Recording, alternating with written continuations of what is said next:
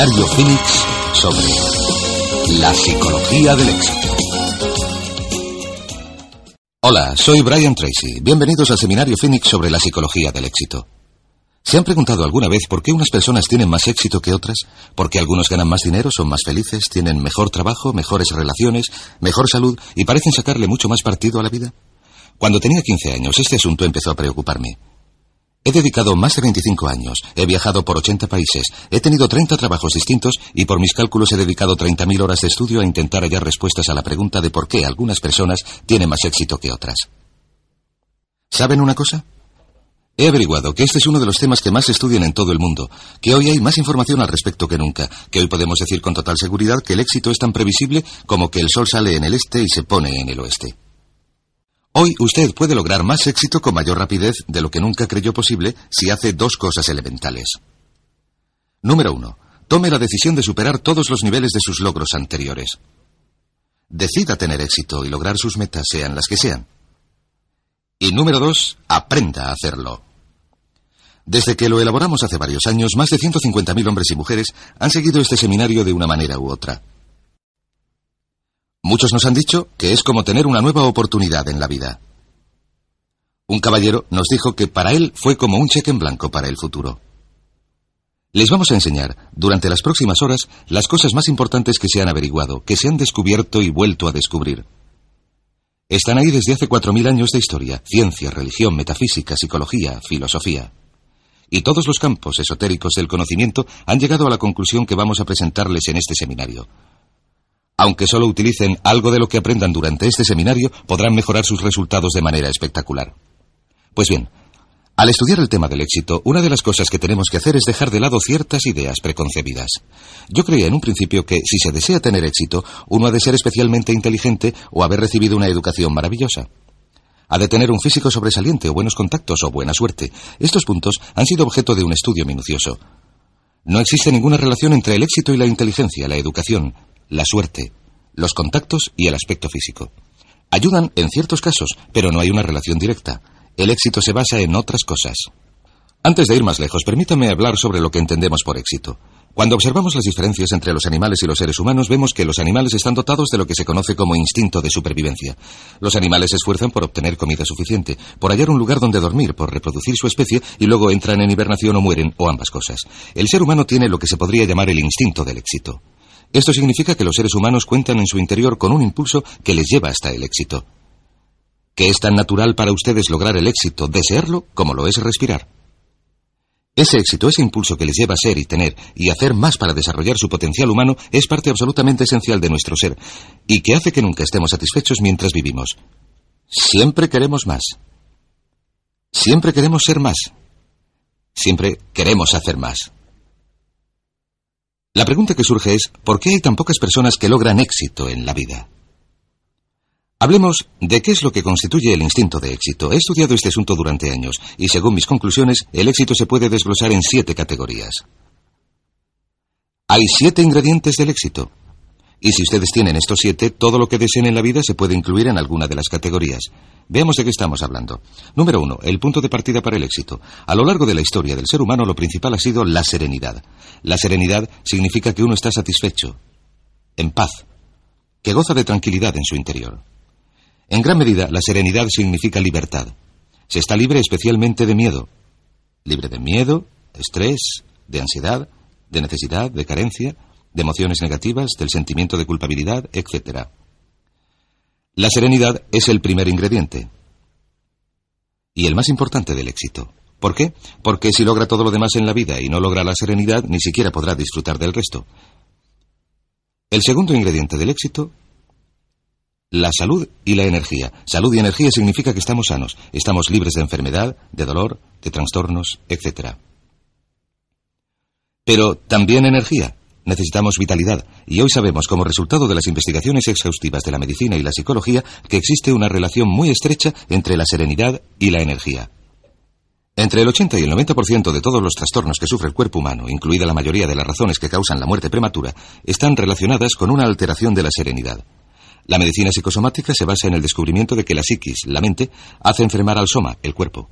Por tanto, según nos esforzamos por lograr niveles más elevados de la serenidad, alcanzamos automáticamente niveles mejores de salud y de energía. El tercer ingrediente del éxito son las relaciones afectivas. Una relación afectiva significa que tenemos la capacidad de establecer relaciones afectivas a largo plazo con otros hombres y mujeres. Significa que podemos entregarnos, amar y ser amados, y la capacidad de establecer relaciones afectivas es parte esencial de lo que es un ser humano. Es una característica esencial de nuestra naturaleza. Y según estudiemos las relaciones afectivas, podrán ver que la mayoría de los problemas que se nos plantean en la vida, el 85% de nuestros problemas, como se suele decir, producen una reacción. El 85% de todos los éxitos que logren en su vida estarán determinados por cómo se lleven de bien con los demás. La calidad y cantidad de nuestras relaciones es un fiel indicio de cómo nos va en tanto que seres humanos y, como saben, los problemas en nuestras relaciones desde la primera infancia hasta el final de nuestra edad adulta producen trastornos en nuestra salud y energía, en nuestra serenidad. Si nuestras relaciones afectivas son estables, generalmente nuestra salud y nuestra energía son estables y gozamos de serenidad. ¿Cómo se miden las relaciones afectivas? Una de las reglas más simples que se puede utilizar es esta. ¿Cuánto se ríe uno? Porque se darán cuenta de que lo primero que sucede en una relación feliz y una de las primeras cosas que desaparecen cuando una relación empieza a deteriorarse es la risa. La risa, puesto que es una expresión absolutamente espontánea de la vida, es el verdadero indicio de una personalidad sana y de una relación sana, como saben por experiencia propia. Veamos el cuarto ingrediente del éxito, la libertad económica. La libertad económica significa que tienen dinero suficiente como para no tener que preocuparse por el dinero. Hay quienes suelen decir, vaya, pues el éxito depende solo del dinero y yo no estoy interesado en el dinero, pero el hecho es que el dinero es importante. Cuesta dinero comprar ropa, libros, ir al colegio, tener cuidados médicos y viajar, y tener todas las cosas buenas de la vida.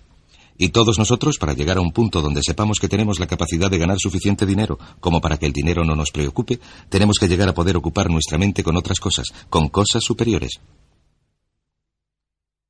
Nuestras relaciones, nuestra salud, la mejora de nuestras mentes, la expansión de nuestra vida emocional y espiritual.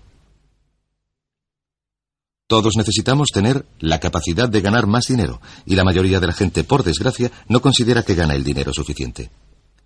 En este curso van a aprender cómo pueden ganar casi todo el dinero que quieran a lo largo de sus vidas si están dispuestos a hacer el esfuerzo necesario y a pagar el precio necesario. El quinto ingrediente del éxito es metas e ideales dignos.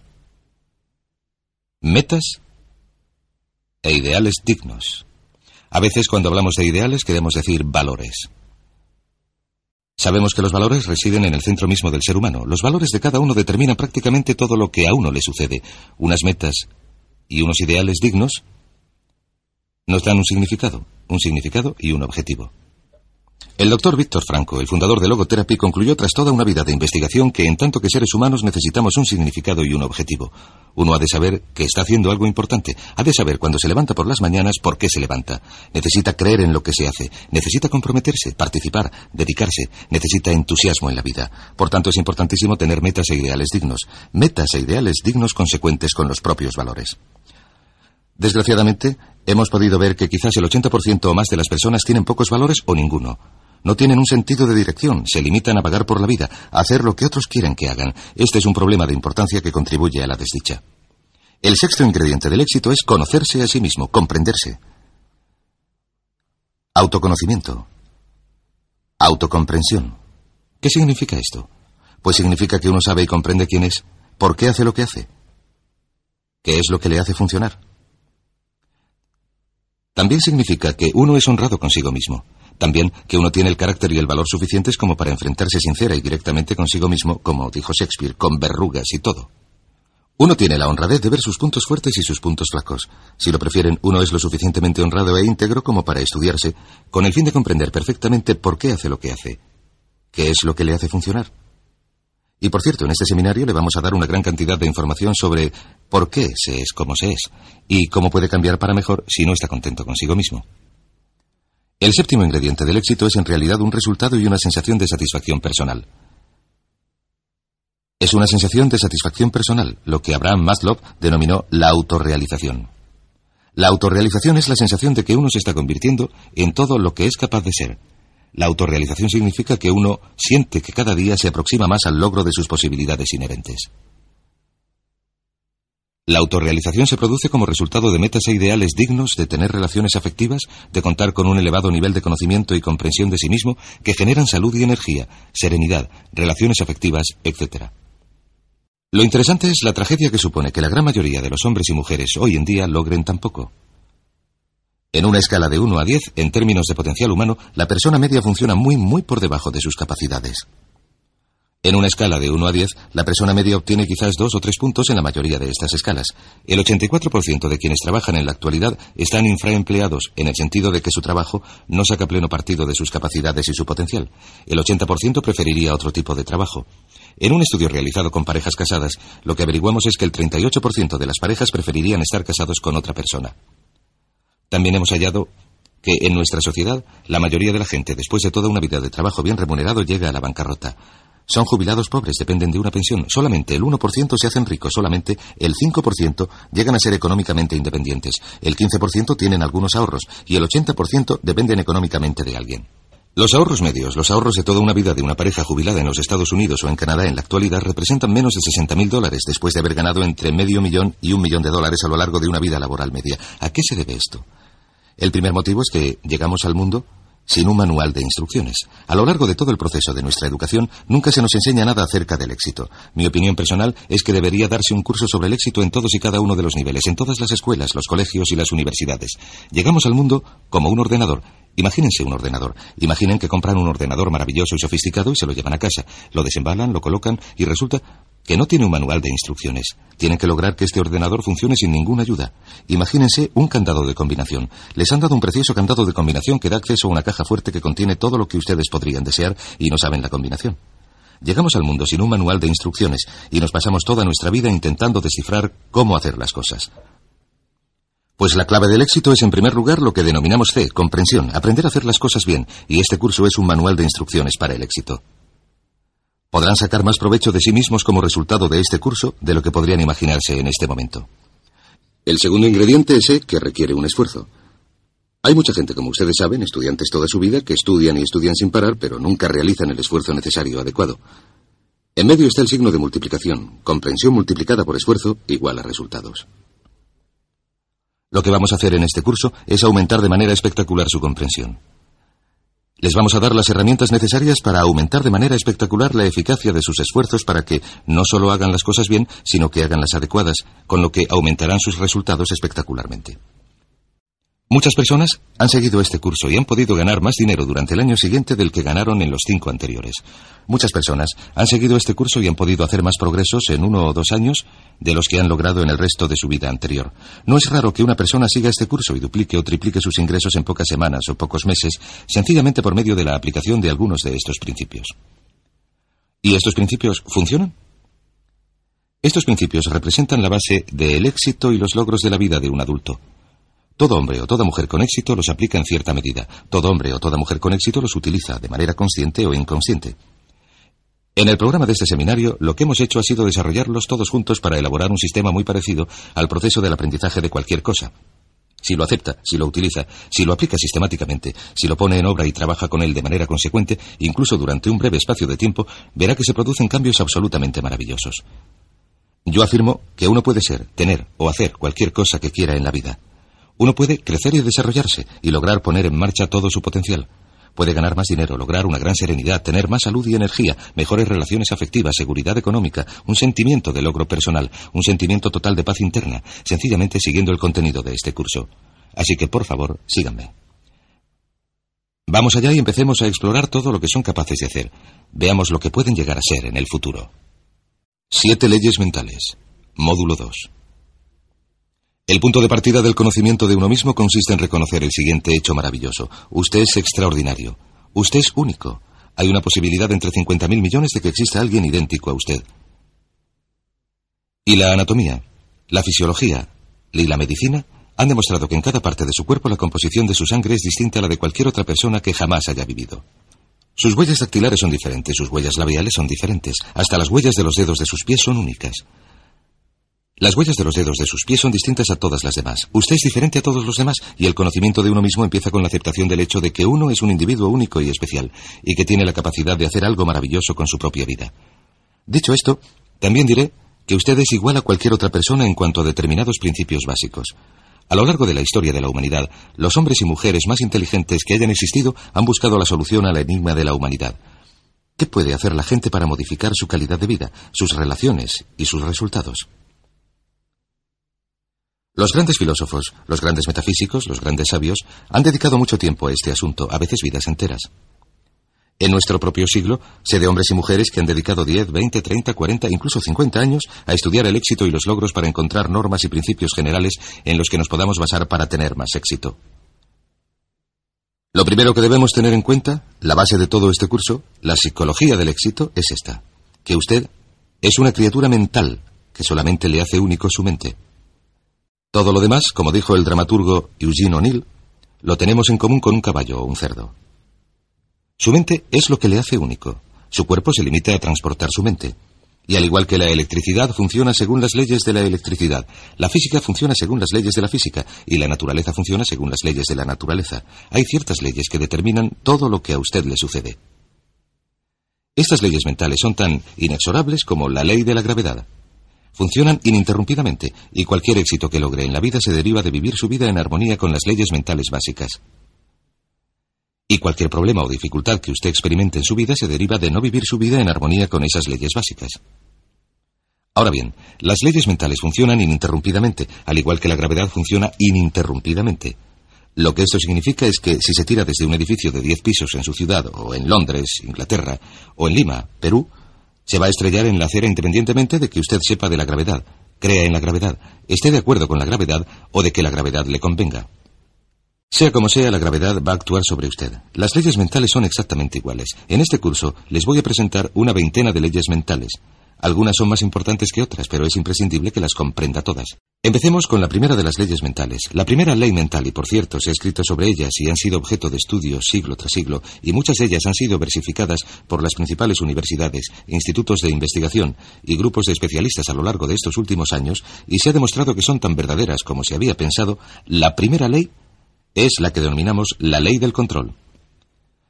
La ley del control es muy sencilla, es una ley elemental y volveremos a ella una y otra vez. Dice sencillamente lo siguiente, que o bien usted está satisfecho consigo mismo, tiene sentimientos positivos sobre sí, hasta el punto de que siente que controla su propia vida, o bien tiene sentimientos negativos sobre sí mismo hasta el punto de que siente que no controla su propia vida. Lo que debe hacer es examinar su vida en este momento y preguntarse cuáles son los aspectos de su vida que considera que se le dan mejor, qué partes de su vida cree que controla mejor. Descubrirá que estas son las parcelas en las que se siente más feliz. Puesto que el bien máximo para el ser humano consiste en estar en un estado de felicidad que se expresa como serenidad y relaciones afectivas, el control es algo absolutamente esencial. Los psicólogos actuales dominan a esto la diferencia entre un foco de control interno, que supone la sensación de que uno domina su propia vida, en contraposición con un foco de control externo, que viene a ser una sensación de que algo ajeno a usted, sus facturas, sus relaciones, su trabajo, su salud, le controlan a usted de algún modo. De hecho, en la investigación sobre el emplazamiento del foco de control, y existen muchas pruebas que usted puede realizar para determinar cómo está usted situado en este gráfico en cuanto al foco de control y lo que hay en su vida que usted cree controlar más o menos, las personas con un foco de control interno muy marcado, los que obtienen muchos logros, tienen más éxitos, se autodeterminan en mayor medida, son más felices. Y una de las muchas cosas que intentamos hacer en este curso es dotarle de un sentimiento de control mucho mayor sobre cada aspecto de su vida. El control se inicia en primer lugar con sus pensamientos. Es interesante saber que sus pensamientos, las cosas en las que piensa y cómo piensa, determinan sus valores. Determinan lo que está sucediendo en su interior. Una vez almacenados sus pensamientos, determina sus sensaciones. Si está contento o triste, o si tiene miedo, o está seguro de sí mismo, sus sensaciones determinan sus acciones. De modo que empezamos con la ley del control diciendo que la clave del éxito consiste en sentirse uno amo de su propio destino, sentir que uno lleva el volante de su propia vida. Usted dirige su vida por medio del control total y completo de sus pensamientos. Sus pensamientos controlarán sus sensaciones. Sus sensaciones controlarán sus acciones. Las acciones, recuerden, las acciones siempre determinarán si llega o no al éxito. La ley del control es importante. En contraposición con la ley del control tenemos lo que se denomina la ley del accidente. En realidad, la ley del accidente es un principio metafísico. Es solamente una ley como una norma de tráfico o como una ley jurídica, en la medida en que vivamos de acuerdo con ella de manera consecuente. La ley del accidente es la que sigue más o menos el 80% de la población. La ley del accidente dice sencillamente que al no planificar, usted está planificando el fallo. No planificar es planificar el fallo. La mayoría de la gente no cree vivir así. Pero si estudian sus vidas verán que es verdad. No planificar es planificar el fallo. Estas personas son las que dicen, no se trata de lo que sepas, sino de a quien conozcas. Hay que estar en el lugar oportuno en el momento oportuno. Es la suerte, es la suerte de los dados, etc. Estas personas son las que, debido a su sensación de que su vida está controlada por fuerzas externas, no tienen unos planes claros, ni tienen unas metas definidas. No están trabajando de manera persistente y consecuente día a día para lograr lo que desean. Sus vidas parecen ir a la deriva, dan vueltas y vueltas como un barco sin timón. Y una persona, al igual que un barco sin timón, una persona sin un plan central, es una persona con muy poco control. Es una persona que siente, en efecto, que no controla su vida, que está cayendo a través del espacio sin un lugar donde pararse, y estas personas son invariablemente desgraciadas. El motivo para que la gente sea negativa hoy en día, para que sea desgraciada, que esté enferma y se sienta decepcionada, el motivo para que la gente logre menos de lo que son capaces de lograr en la vida es que la mayoría vive de acuerdo con esta ley del accidente y al actuar así no tienen sensación de control sobre sus vidas, no tienen una sensación de paz interior, de felicidad, etc. De modo que vamos a enseñarles cómo se pueden liberar de la ley del accidente para siempre. La ley siguiente es la que se denomina la ley de causa y efecto. La ley de causa y efecto dice que para cada efecto en la vida hay una causa específica.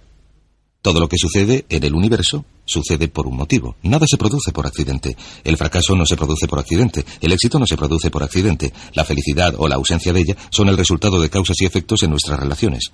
Si se produce un efecto en su vida que le hace querer más, más éxito, más dinero, más felicidad, mejor salud, se puede buscar su origen en una causa. Todo progreso en la vida y en la sociedad humana tiene sus raíces en la identificación de las causas que hacen que queramos más o menos de algo y la modificación de las causas. Por supuesto, la ley de causa y efecto es la ley férrea del universo. Si lo prefieren, es la ley a la que podemos recurrir una y otra vez. Y muchas de nuestras leyes son una paráfrasis de esta ley férrea. También se conoce como la ley de la siembra y la cosecha. Lo que siembra será lo que recoja. Pero la ley férrea, la ley de causa y efecto, nos da una sensación total de control. Si creemos que existe una relación causa-efecto, que todo sucede por un motivo, entonces tendremos una enorme sensación de control en nuestras vidas y podremos identificar las causas y duplicarlas. Podemos hacer lo que queramos de nuestras vidas. La aplicación más importante de la ley de causa y efecto es esta. Los pensamientos son causas. Los pensamientos son causas y las condiciones son efectos. Los pensamientos son causas y las condiciones solo efectos. El punto de partida para todos son sus pensamientos sobre algo. Sus pensamientos sobre un trabajo, sobre una relación, sobre su salud, sobre su futuro. Sus pensamientos se convierten en agentes causantes y las condiciones se convierten en los efectos. Si desean cambiar alguna de las condiciones de sus vidas, han de cambiar los pensamientos que captan dichas condiciones. Han de cambiar lo que está sucediendo en sus mentes. Ahora bien, lo maravilloso es que solo hay una cosa en el universo sobre la que usted tiene un control total y son sus pensamientos. Así que si se hace con el control total y completo de sus pensamientos y hace que sus pensamientos y lo que usted desea sean positivos, se produce la condición de que los efectos vendrán por sí mismos, de manera tan inevitable como una ley de la naturaleza. La siguiente ley es la que se llama la ley de la creencia. La ley de la creencia dice sencillamente que lo que usted crea con sentimiento, y esta es la clave, con sentimiento, con toda la emoción que pueda poner en una creencia, se convierte en su realidad. Se convierte en su realidad porque siempre actuará de manera consecuente con sus creencias. De hecho, la totalidad de su realidad en este momento es su elaboración de una imagen externa de sus creencias, sentidas con intensidad. Si cree algo positivo o si cree algo negativo, o en palabras de Henry Ford, tanto si cree que puede hacer algo como si cree que no puede hacerlo, tiene razón. Muchas creencias forman nuestras realidades. En la medida en que creamos que algo es verdad, nuestras creencias actuarán como una especie de cedazo, filtrarán cualquier información que no sea consecuente con nuestras creencias. Tenemos un deseo profundo en nuestro interior de ser consecuentes, de modo que siempre estamos intentando visualizar nuestro mundo, racionalizarlo, interpretar nuestro mundo de manera que sea consecuente con lo que hemos decidido creer. Desarrollamos puntos ciegos. No vemos las oportunidades. Estamos convencidos de que no hay oportunidades. No veremos las posibilidades de éxito mientras no creamos que el éxito es posible para nosotros. Sin embargo, si empezamos a modificar nuestras creencias, modificamos nuestra realidad. Permítame darles un ejemplo. Es la historia de un joven de un pequeño pueblo de los Estados Unidos. Es una historia verídica. Se publicó en una revista de psicología hace un par de años. Este chico sacó sobresalientes a lo largo de todos sus estudios secundarios. Cuando terminó estos estudios hizo el examen de selectividad. Unas semanas después recibió una carta de la universidad que decía ha obtenido una puntuación de 98 en la prueba de selectividad, por la presente queda admitido en la universidad.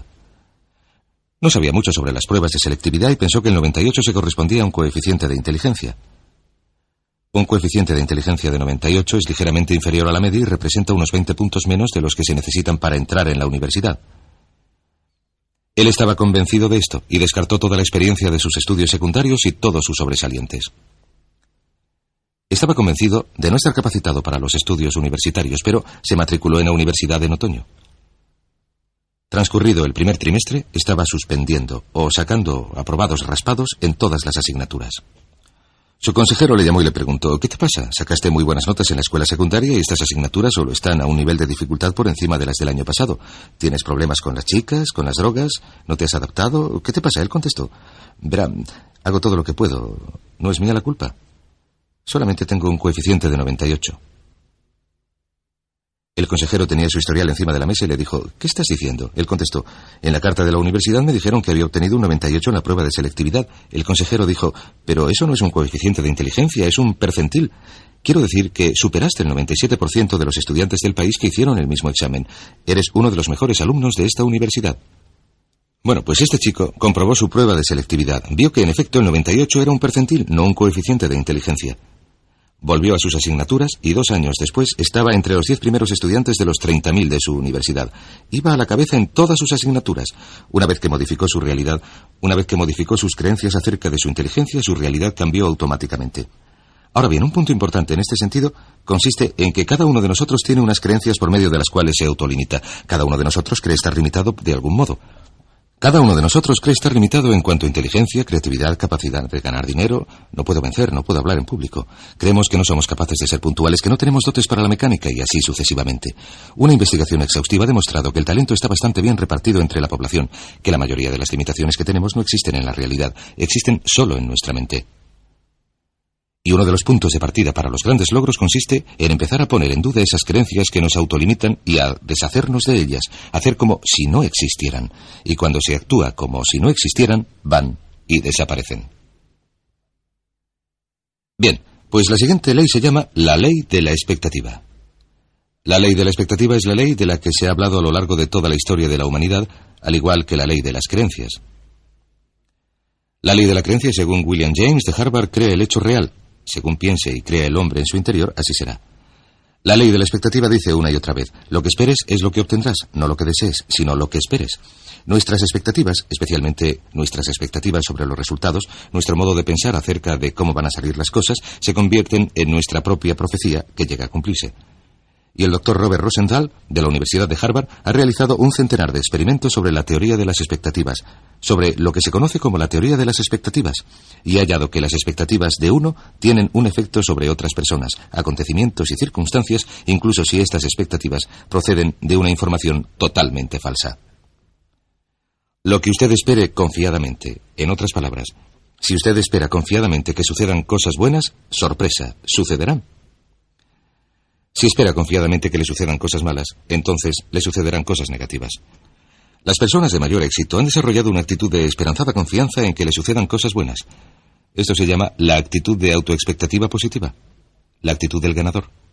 El ganador espera que le sucedan cosas buenas. De antemano el ganador espera ganar. Y he aquí que cualquier cosa que se espere confiadamente tiende a suceder, incluso si la información en la que se basan las expectativas es totalmente falsa. Me gustaría darles un ejemplo de expectativas. Hace algunos años, el doctor Rosenthal realizó varios experimentos distintos y llegó a la conclusión de que las expectativas que los profesores tenían acerca de los alumnos producían un efecto enorme sobre su capacidad de aprendizaje y sus notas medias. De manera que elaboró una serie de experimentos, y uno de los principales de tremenda importancia fue el siguiente. Fue un colegio de la zona de la Bahía de San Francisco al principio del año escolar y pidió al director que llamara a tres profesores. El director les informó que debido a su excelencia habían sido seleccionados como los tres mejores profesores del colegio. A cada uno se le asignarían 30 alumnos, los más inteligentes del colegio, identificados en base a pruebas de coeficiente de inteligencia realizadas al final del trimestre anterior. Tendrían la oportunidad de enseñar a estos estudiantes a lo largo de un año completo, y los expertos calcularon que estos estudiantes reflejarían un aumento medio en sus resultados escolares de entre un 20 y un 30% a lo largo de dicho curso académico. Una de las condiciones que se les impuso a los profesores es que no dijeran nada ni a los alumnos ni a los padres de estos. Debían seguir enseñando del mismo modo, y las clases se controlaban cuidadosamente para asegurar que se enseñaba igual que se había enseñado antes, con la única diferencia de que los profesores sabían que iban a enseñar a 30 alumnos brillantes durante ese año. Los profesores estaban encantados, se entregaron totalmente, estaban ilusionadísimos, trabajaron mucho en aquellos alumnos, les dedicaron tiempo después de las clases, se comprometieron con la enseñanza más que nunca y al final del año académico las tres clases iban a la cabeza no solo del resto del colegio, sino de la totalidad del distrito escolar en cuanto a logros académicos. Al final del año llamaron a los profesores, les dijeron, ha sido un buen año. Ellos respondieron, desde luego. Esos chicos eran muy inteligentes, ponían mucho interés. A lo que contestaron, quizás deberíamos decirles la verdad. Este ha sido un experimento y, de hecho, al inicio del curso seleccionamos al azar los nombres de 90 chicos y les asignamos a sus clases. Ni siquiera sabemos cuál era su coeficiente de inteligencia. Los profesores dijeron, qué curioso, ¿a qué se deberá que sus resultados hayan sido tan buenos? Luego se miraron y dijeron, claro, es porque somos los tres mejores profesores de este colegio.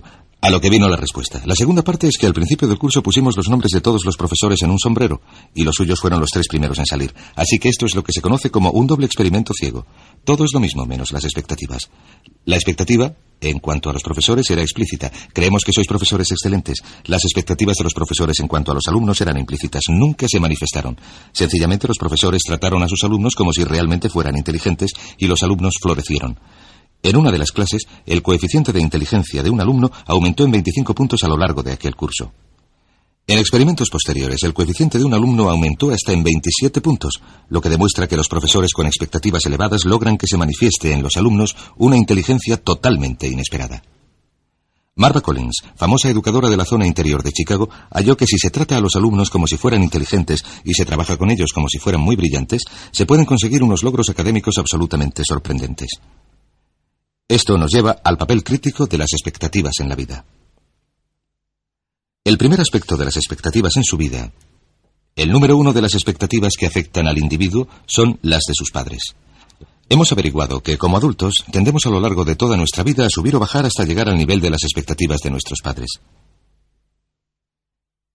Si hemos tenido unos padres fuertes que nos apoyaban y nos querían y alentaban y que han creído en nosotros siempre, haremos lo posible de manera subconsciente para vivir una vida consecuente con dichas expectativas. Si hemos tenido unos padres que nos criticaban y condenaban y se quejaban de nuestras notas y demás, hallaremos que a lo largo de nuestra vida tenderemos a reprimirnos. Así que tengan cuidado con este punto. ¿Cuáles eran las expectativas de sus padres? ¿Eran positivas? ¿Eran negativas? ¿Eran alentadoras o desalentadoras? ¿Y hasta qué punto le afectan hoy en día? El segundo campo de la expectativa es las expectativas de su jefe. En todos nuestros estudios, especialmente en nuestros estudios sobre la excelencia en las empresas, hemos observado que los jefes con expectativas elevadas logran unos entornos laborales de alto rendimiento. Sin embargo, si usted tiene un jefe negativo y crítico, si su jefe tiene expectativas o actitudes negativas, es muy probable que su rendimiento sea ínfimo. De hecho, si considera su vida laboral en su totalidad, estará de acuerdo en que los momentos de su vida que más le han satisfecho son aquellos en que trabajaba con un jefe que tenía expectativas positivas en cuanto a usted y sus capacidades. ¿No es así? El tercer punto de las expectativas es sus expectativas en cuanto a los demás, especialmente en cuanto a sus hijos, su cónyuge, su pareja, en cuanto a los subordinados que se miran en usted. Verá, las opiniones de cualquier persona por la que sintamos respeto nos afectan profundamente. Si usted tiene expectativas positivas en cuanto a la gente que le rodea, sobre todo en cuanto a sus hijos, se produce una tendencia a que dichas expectativas se cumplan. De modo que la norma básica en este sentido es espere siempre, de palabra y obra, cosas buenas de los demás y dígales continuamente creo en ti. Y el cuarto punto de las expectativas es las expectativas en cuanto a uno mismo. En último término, estas son las más potentes. Si tiene unas expectativas positivas muy altas en cuanto a usted mismo, le sorprenderán los efectos que producirán en su vida. Siempre, siempre espera lo mejor. He aquí un pequeño ejercicio que aprendí de un alumno de uno de mis seminarios. Él se dio cuenta de que al iniciar todos los días con un sencillo ejercicio diciéndose a sí mismo, creo que hoy me va a suceder algo maravilloso, creo que hoy me va a suceder algo maravilloso, este pequeño ejercicio modificaba totalmente su actitud. A lo largo de todo el día, la suya era una actitud de expectativa confiada, en el sentido de que todo lo que le iba a suceder a lo largo del día sería quizás la cosa maravillosa que le iba a suceder. Y sabe, si hace esto, si antes de acostarse se dice, creo que mañana me va a suceder algo maravilloso, y a lo largo de todo el día se dice, creo que hoy me va a suceder algo maravilloso, hallará que, cuando se duerma a la noche siguiente, y pruébelo hoy, es un ejercicio muy potente, parece un poco cursi, pero si lo prueba verá que es un ejercicio muy potente, hallará que cuando se vaya a la cama ni siquiera será capaz de recordar todas las cosas maravillosas que le han sucedido. Le sorprenderá ver que encuentra sitio donde aparcar. Le llaman los amigos, recibe cheques en el correo. Su vida será una serie de acontecimientos felices. De modo que espere siempre lo mejor. Creo que hoy me va a suceder algo maravilloso y debido a la inexorabilidad de la ley de la naturaleza, le sucederá. Le puedo asegurar que ha sido así para miles y miles de personas que han seguido nuestro curso, que quedaron atónitos ante los efectos de este pequeño ejercicio tan cursi. La siguiente ley se llama la ley de la atracción. La ley de la atracción se limita a decir que usted es un imán viviente, un imán que atrae inevitablemente a su vida a gente y circunstancias que están en armonía con sus pensamientos dominantes. Sabemos que en el universo la energía está en un estado de vibración, que todo vibra, este tablero vibra, su piel vibra, todas las sustancias vibran debido a su estructura molecular. Sabemos también que existe una ley de radiación, que todo vibra hacia afuera, un proceso de entropía. Hallamos que lo que uno piensa, nuestros pensamientos también son una forma de energía, está vibrando y emanando de uno, y viaja a la velocidad de la luz. Puede afectar a las personas y a las circunstancias desde una distancia enorme. ¿No le ha sucedido alguna vez estar pensando en alguien y que suene el teléfono y quien llama es esa persona? ¿No le ha sucedido nunca llamar a alguien y que le digan, ahora mismo estaba pensando en ti? Es algo que salta a la vista. ¿No le ha sucedido nunca estar en concordancia con su marido o su mujer y pensar, me gustaría ir a cenar a tal sitio y llamar a casa y que le digan, ¿por qué no vamos a cenar a tal sitio? Todos estos son ejemplos de la ley de la atracción. Para muchos, la ley de la atracción es una de las leyes más importantes de la existencia. Siempre se atraerá hacia uno a personas y circunstancias positivas o negativas en armonía con los propios pensamientos dominantes. Lo que piense de manera continuada es lo que atraerá su vida, lo que atraerá su vida como un imán. Por eso es tan importante centrar los pensamientos en lo que uno quiere y mantenerlos en lo que uno desea, y alejar los pensamientos de lo que uno no desea. Y por cierto, según vaya avanzando y desarrollándose y haciéndose más ducho y agudo en estos métodos, la ley de la atracción trabajará para usted más deprisa y con mayor precisión. Así que, cuidado con usarla bien. La última ley que comentamos en esta sección se llama la ley de las correspondencias. La ley de las correspondencias dice, y Jesús habló de ella, tal como sucede en el interior, sucede en el exterior. Tal como sucede en el interior, sucede en el exterior. Esto sencillamente significa que nuestro mundo exterior es un espejo. Y este es probablemente el término más adecuado. Nuestro mundo es un espejo que le refleja, sencillamente, lo que sucede en nuestro mundo interior. Nuestro mundo exterior es el resultado de nuestro mundo interior. Lo que sucede dentro refleja lo que pasa fuera. Si quiere cambiar su mundo exterior, debe cambiar su mundo interior. Esto significa que tiene que observar su nivel de salud. Lo que sucede en términos de su salud física está determinado directamente por lo que está sucediendo en su mente. Lo que sucede en sus relaciones es el ejemplo perfecto, porque cuando uno se siente bien en su interior, sus relaciones transcurren con más suavidad. Si uno siente negatividad o tensión en su interior, sus relaciones funcionan mal. Las relaciones reflejan, como la imagen de un espejo, la calidad de la propia personalidad. Uno puede saber hasta qué punto es sana su personalidad observando las relaciones que le rodean. La salud es algo muy importante.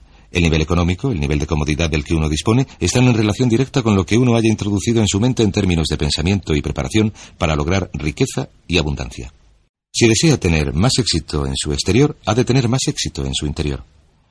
Cuanto más trabaje sobre su interior, que es la única parte de su vida que usted puede controlar, Cuanto más trabaje sobre su interior, más deprisa cambiará su mundo exterior. El gran error en la vida, y el motivo para que la mayoría de la gente sea desgraciada, se debe a que la mayoría de las personas intentan cambiar el mundo exterior que no pueden controlar y dejan que su mundo interior siga en desorden. Es igual que intentar que un automóvil funcione mejor lavando la carrocería, puliéndola y cambiando las ruedas. Lo que hay que hacer es trabajar sobre el mecanismo interno. Según cambia uno su mentalidad, según cambia lo que sucede en su interior, va cambiando lo que sucede en el exterior. Hace muchos años, Conan Nightingale, el eminente filósofo, Se despertó en mitad de la noche pensando en una cita que cambió su vida y la de millones de personas y que está bastante relacionada con todas estas leyes que estamos comentando. Dice sencillamente así, uno se convierte en lo que piensa. Uno se convierte en lo que piensa. Y puesto que lo único que se puede controlar es nuestra forma de pensar, si modificamos lo que pensamos, empezaremos a cambiar nuestra realidad. Si usted cambia sus expectativas, si cambia sus creencias, si cambia sus pensamientos predominantes, si cambia su mecanismo interno, empezará a atraer a su vida a personas, circunstancias, acontecimientos, oportunidades y, en consecuencia, usted cambiará sus pensamientos. El motivo para que la gente no tenga éxito es que sus pensamientos son pensamientos de falta de éxito o de fracaso. Otro punto que es muy muy importante es que toda casualidad es mental. Vivimos en un universo mental. Toda casualidad es mental. Si desea modificar su universo, debe cambiar su mentalidad. Y esto nos lleva al punto más importante de todos. Es sencillamente este. Lo escribiré aquí. Si cambia su modo de pensar, cambia su modo de pensar y cambia su vida. Cambia su modo de pensar y cambia su vida. A lo largo de los años, usted ha acumulado y recopilado una enorme cantidad de información. Ha acumulado y recopilado una gran cantidad de experiencias, algunas positivas y otras negativas.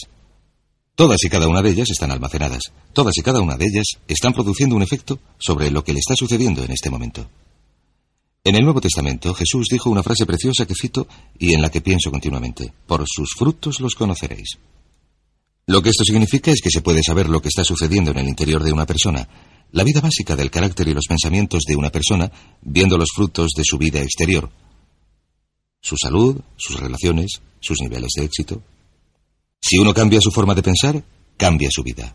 Y según vaya avanzando este curso, le vamos a mostrar de manera sistemática cómo puede cambiar su forma de pensar y llevarla a una perfecta correlación en su interior con el tipo de vida positiva, feliz, dinámica, vital, con el éxito que desea en el exterior. ¿Cómo desbloquear la potencialidad? Módulo 3. Cuando hablamos de la potencialidad humana, ¿se ha preguntado alguna vez qué es lo que explica la enorme diferencia en resultados y rendimiento entre una persona y otra? Ustedes saben que una persona que gana 25 millones al año no es 10 veces más lista o mejor que otra que gana dos y medio al año. ¿Por qué la diferencia es de un factor de 10? Y si sube hasta el tope de la escala, hasta una persona que gana 250 millones, ¿es esa persona 100 veces mejor y más lista que la que gana dos y medio? Imposible. En un reciente estudio sobre coeficientes de inteligencia, se seleccionaron a mil hombres y mujeres entre la población y se les hicieron pruebas para determinar sus coeficientes. Se halló que la persona con mejores resultados de las mil seleccionadas era solo dos veces y media más inteligente que la persona con peores resultados de esas mil. Solo una diferencia de dos veces y media, y probablemente sucede lo mismo para toda la población. Por tanto, ¿a qué se debe la diferencia? Cuando hablamos de la potencialidad humana, llegamos a una fórmula muy sencilla que desarrollé hace algunos años y quizás lo explica un poco. La fórmula se inicia con lo que llamamos AC, atributos congénitos. Las cualidades, la inteligencia, la capacidad, el temperamento, las cosas con las que uno nace y que en realidad en poco puede cambiar, más los atributos adquiridos. Ahora bien, los atributos adquiridos son muy importantes. Estos son la educación, la formación, la destreza, la experiencia, el conocimiento, la sabiduría, y así sucesivamente multiplicados por A, que es la actitud. Es igual a la potencialidad humana individual, o el rendimiento humano individual, o a los resultados humanos individuales, si lo prefieren. De estos tres, los atributos congénitos ya están establecidos en su práctica totalidad cuando nacemos. Los atributos adquiridos se pueden modificar, pero esta modificación lleva tiempo. Pero a veces cambiamos muy deprisa. Una información preciosa puede modificar nuestra eficiencia de manera espectacular, pero nuestras actitudes se pueden incrementar o reducir de manera espectacular en pocos segundos. Cada vez que mejoramos nuestra actitud, multiplicamos todas nuestras capacidades. La actitud se ha definido con mucho acierto como la palabra más importante para el ser humano. Todo lo que hacemos en la vida, según un estudio realizado en Harvard entre un grupo de especialistas en selección de ejecutivos, se basará en un 85% en la actitud. El 85% de su éxito estará determinado por su actitud. Esto quiere decir, según cómo sea de positiva su actitud mental. Las personas con actitudes mentales positivas tienden a avanzar más deprisa ascender en las empresas, ganar más dinero, obtener más satisfacción de la vida, etc. Ahora bien, una actitud mental positiva no significa que usted tenga que ir por las calles bailando y tirando flores. Solamente requiere que aplique una actitud o un enfoque general constructivo a su trabajo, a la vida, a sus problemas, sus relaciones, etc. Y según el informe Cox sobre negocios en los Estados Unidos, de acuerdo con la revista Search, el 85% o más de lo que usted logre estará determinado por sus actitudes. De modo que la pregunta es esta, ¿de dónde vienen las actitudes? Las actitudes vienen de las expectativas, es muy sencillo. Ya hemos hablado de ello antes. Y una forma muy potente de mejorar su actitud de manera inmediata consiste en decir, creo que hoy me va a suceder algo maravilloso. Como ya hemos dicho, nuestras expectativas en cuanto a los resultados determinan nuestra actitud. Si uno espera que las cosas salgan bien, tendrá una actitud positiva. Y lo maravilloso es que uno se puede fabricar sus propias expectativas, uno puede esperar lo que quiera. Se pueden esperar cosas buenas. También se pueden esperar cosas negativas y es muy probable que se produzcan. ¿De dónde vienen nuestras expectativas? Nuestras expectativas vienen de nuestras creencias, por así decirlo, y de nuestros valores. Esos son el núcleo, los factores de motivación centrales de nuestra personalidad o creencias, lo que nos lleva a una comprensión del potencial humano. Quiere decirse que básicamente nuestra actitud es una expresión externa de lo que está sucediendo en nuestro interior, que es consecuente con las leyes mentales de las que ya hemos hablado. Y por lo que se refiere a las creencias, cada uno de nosotros tiene una serie de creencias en nuestro interior más profundo, que son las que los psicólogos denominan los autoconceptos. El autoconcepto, o más bien su descubrimiento, es lo que muchos consideran como el acontecimiento más importante para la comprensión del rendimiento humano en el siglo XX. Personalmente estoy de acuerdo. El autoconcepto es, si se quiere utilizar una analogía militar, el centro de mando, o si desean utilizar una analogía tecnológica, el programa principal de su ordenador. Consiste en una serie de creencias, valores, actitudes, sentimientos, ideas, etc., almacenados muy adentro, que son el resultado de prácticamente todas las experiencias que uno ha tenido en su vida. Algunos investigadores dicen que el autoconcepto empieza a formarse incluso antes de nacer. Pero el autoconcepto, una vez que está establecido, precede, predice y determina los niveles de eficacia y rendimiento de todos los aspectos de la vida de uno. El autoconcepto se convierte en el centro de mando o en el programa principal. Entonces, el autoconcepto de este conjunto de creencias determina lo que uno dirá, lo que hará, cómo actuará, cómo se sentirá y reaccionará, etc. ¿Qué significa esto? Significa que todas las mejoras en la vida externa de uno, los cambios en su realidad, se inician con un cambio en su autoconcepto. Permítame explicarles lo que esto significa. He aquí un cuadro muy sencillo. Estamos hablando de potencial humano. Decimos que la persona media utiliza el 10% o menos de sus posibilidades, según ciertas investigaciones quizás mucho menos. El Stanford Brain Institute de Santa Clara, California, calcula que la cifra probable se aproxima al 2%. Seremos generosos y diremos que la persona media utiliza el 10. Significa que, en el mejor de los casos, la persona media, usted y yo, no utilizamos el 90% de nuestras posibilidades. Uno de los mayores filósofos, Oliver Wendell Holmes, dice que la tragedia de la persona media es que cuando se va a la tumba se lleva consigo toda su música. Siguen funcionando muy, muy por debajo de sus posibilidades. Así que esta es la potencialidad humana. Hemos hallado que existe una relación directa entre la potencialidad humana y el autoconcepto, pero puesto que nuestros autoconceptos o nuestras estimaciones acerca de nosotros mismos suelen estar muy por debajo de lo que debieran, nuestro nivel de rendimiento y eficacia también es mucho más bajo. Sabemos que nuestro autoconcepto es subjetivo en gran medida. ¿Qué significa esto? Significa que el autoconcepto, lo que creemos que es la verdad sobre nosotros mismos, no se basa verdaderamente en la realidad, se basa en una información que hemos adquirido y aceptado como verdadera, y en la medida en que uno cree algo acerca de uno mismo, lo que cree se convierte en realidad para uno porque se actúa en consecuencia. Algunos de los que leen su horóscopo están prediciendo su futuro. Hay personas que aceptan las críticas y los juicios de otras personas a las que ni siquiera respetan y creen que estos constituyen una representación adecuada de su propia capacidad. Sea lo que sea lo que uno crea, sea lo que sea lo que uno acepte como la verdad, es lo que se convierte en su realidad. También sabemos que en tanto que adulto uno dispone de varios autoconceptos. Se tiene un autoconcepto en cuanto a la forma de vestirse, en cuanto a lo que uno pesa, lo que uno come, el modo de hablar en público, el tipo de padre que uno es, el tipo de marido o de mujer que uno es, el tipo de amante, el tipo de conductor. Es interesante esto de los conductores. Todos los hombres tienen un autoconcepto muy positivo como conductores. Las mujeres no lo comprenden, pero los hombres nacen con un don inherente para la conducción. Todos los hombres son magníficos conductores. Si no lo creen las señoras que me están viendo, lo único que tienen que hacer es acordarse de la última vez que intentaron corregir la manera de conducir de un hombre. Recordarán que la reacción de él no fue muy positiva. ¿Cómo reaccionamos ante alguien que desafía nuestro autoconcepto, sugiriendo que no somos la persona que creemos ser? Nos ponemos a la defensiva, nos enfadamos, nos irritamos. Resulta difícil llevarse bien con nosotros. Tenemos un autoconcepto acerca de nuestra creatividad, nuestra inteligencia, lo deprisa que leemos, lo bien o mal que se nos dan los deportes. Si uno practica varios deportes, tiene un autoconcepto para cada uno de ellos. Tenemos un autoconcepto para nuestro modo de cocinar, de educar a nuestros hijos, de limpiar la casa, de los coches que conducimos, etc. Y también tenemos un autoconcepto en cuanto al dinero que ganamos. Es interesante saber que nunca se gana más del 10% más o menos del propio autoconcepto con respecto a los ingresos. Nuestro autoconcepto determina nuestro nivel de ingresos. Este nivel de autoconcepto se denomina la zona cómoda. E incluso, si usted desea más dinero, hallará que la tendencia humana natural en cualquier acción consiste en luchar para situarse en una zona cómoda y permanecer allí, que si usted gana el 10% más por encima del nivel de ingresos de su autoconcepto, experimentará un ansia irresistible por deshacerse del dinero. Lo regalará, lo gastará, lo malgastará, lo dedicará a extravagancias, incluso lo perderá si logra una cantidad suficiente. Cuando a alguien le toca la lotería, en dos o tres años después se ha quedado sin un duro. Sencillamente ha quemado el dinero porque la cantidad está muy por encima de su autoconcepto. Si se cae a un 10% o más por debajo del nivel del autoconcepto, se empieza a luchar. Se trabaja más, más horas, se piensa con más creatividad, se sopesan varios modos de aumentar los ingresos o segundas fuentes de ingresos.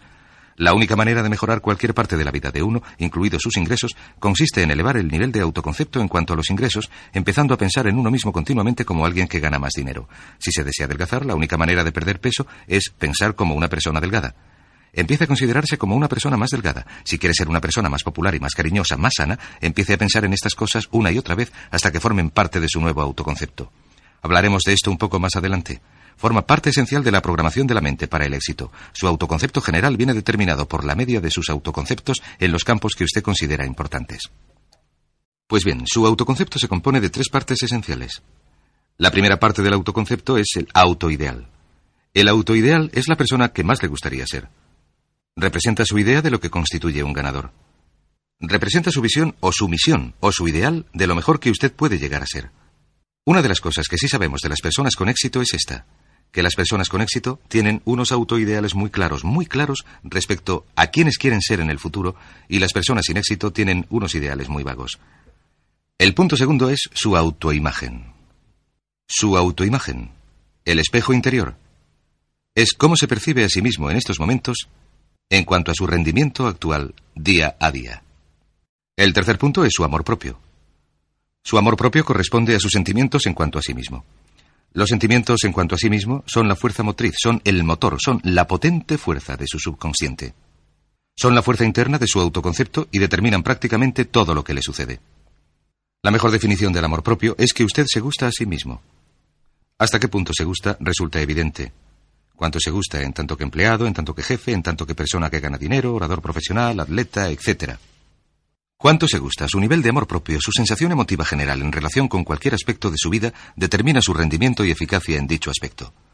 Lo que es maravilloso, puesto que uno se convierte en lo que piensa, es que su autoconcepto es maleable, su amor propio se puede alimentar si se repite una y otra vez. Me gusto, me gusto, me gusto, me gusto. Cuanto más repita me gusto, me gusto, cuanto más lo repita una y otra vez, más crecerá su amor propio. Y cuanto más crezca su amor propio, más se elevará su autoconcepto general. Cuando su autoconcepto general aumenta, usted rinde mejor en todo lo que intenta. Cada vez que se diga me gusto, me gusto, me gusto, me gusto, es como si se estuviera poniendo una inyección de vitaminas psicológicas. Todo lo que ocurra que haga disminuir su amor propio hará que su rendimiento empeore, le hará equivocarse, ser desgraciado, etc. Un punto crítico en relación con el hecho de gustarse a uno mismo, con el amor propio, es que, en primer lugar, nunca puede querer a nadie más que lo que se quiere a usted mismo, que su nivel de amor propio determina la calidad de sus relaciones con los demás.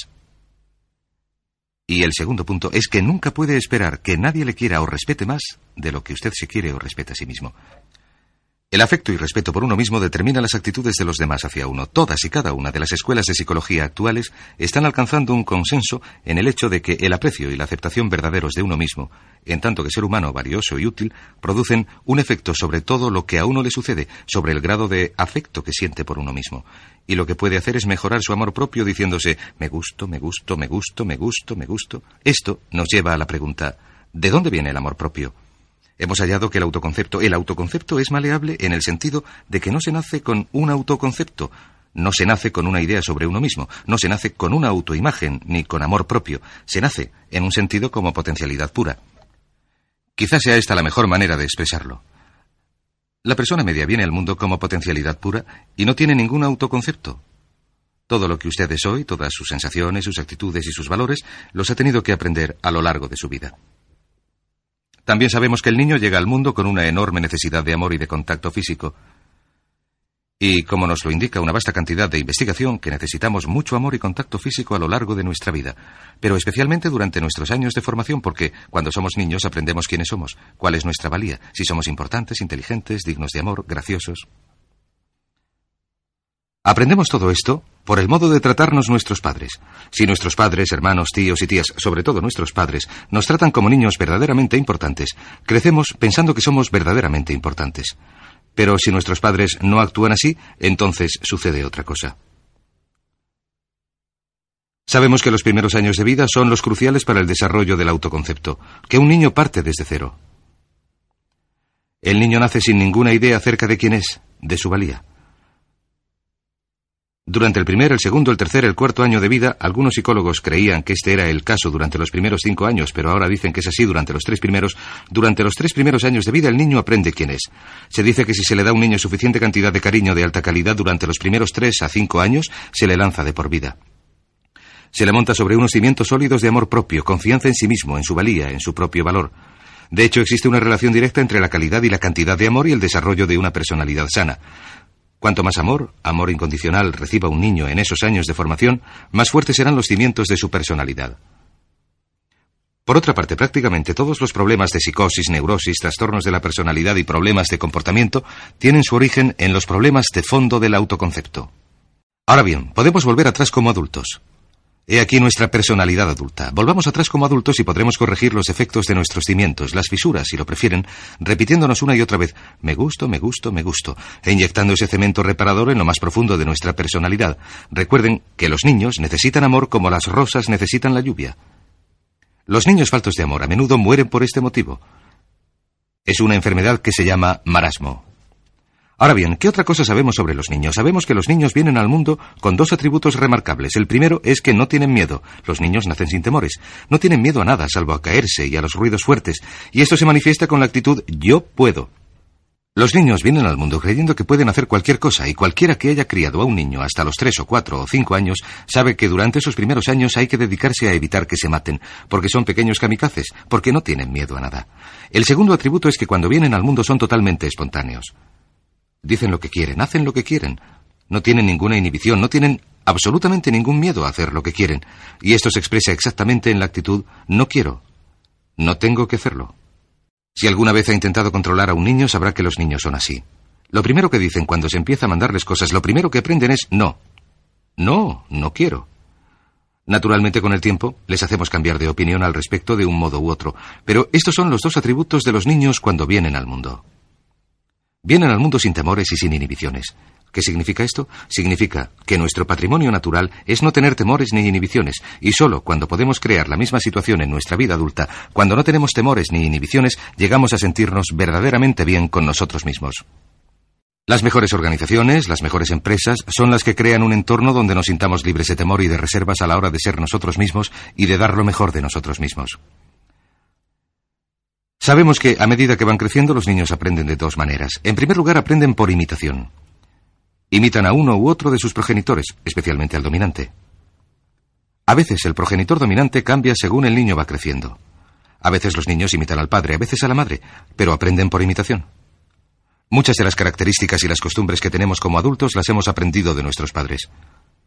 ¿Ha tenido alguna vez la oportunidad o la ocasión de gritar a uno de sus hijos o de darles una voz? Uno dice las mismas cosas que su padre le decía a uno cuando era niño. Imitamos. A veces imitamos su forma de andar, a veces su forma de hablar, a veces sus valores, sus creencias, etc., aunque dichos valores y creencias no nos sirvan. ¿Por qué? Pues porque nuestros padres actuaban así con nosotros cuando éramos niños. La segunda forma en que aprendemos es pasando de la incomodidad, de lo que no nos hace sentirnos bien, a la comodidad. Freud denominó a esto el principio del placer se debe a que nos dirigimos hacia lo que nos hace sentirnos a gusto, lo que nos da placer, lo que nos hace sentirnos bien en cuanto a nosotros mismos. Pasamos de la incomodidad a la comodidad. Así es como nos deshacemos de niños de los pañales. Nos decimos que ya no es divertido ir por ahí con los pañales sucios. Vemos lo que hacen nuestros padres, nuestros hermanos mayores y nos decimos, pues esta gente no hace lo que yo, y así aprendemos a andar y así lo aprendemos todo. De modo que pasamos de la incomodidad a la comodidad a lo largo de nuestras vidas. Por cierto, así es como aprendemos. Imitamos, leyendo lo que los demás han hecho, estudiando en los libros, en el trabajo. Imitamos cuando vamos al colegio y hacemos lo que nos produce resultados positivos, lo que nos da refuerzos positivos, y hacemos menos lo que nos cause incomodidad o dolor. Muy pronto en la vida, por error o como resultado de un error de los padres en la educación, los niños aprenden modelos de hábitos negativos. Los modelos de hábitos negativos tienen su origen sobre todo en las críticas negativas. Las críticas negativas comienzan muy pronto en la vida. A veces durante los primeros meses, y la crítica negativa la utilizan los padres para dirigir y controlar a los niños.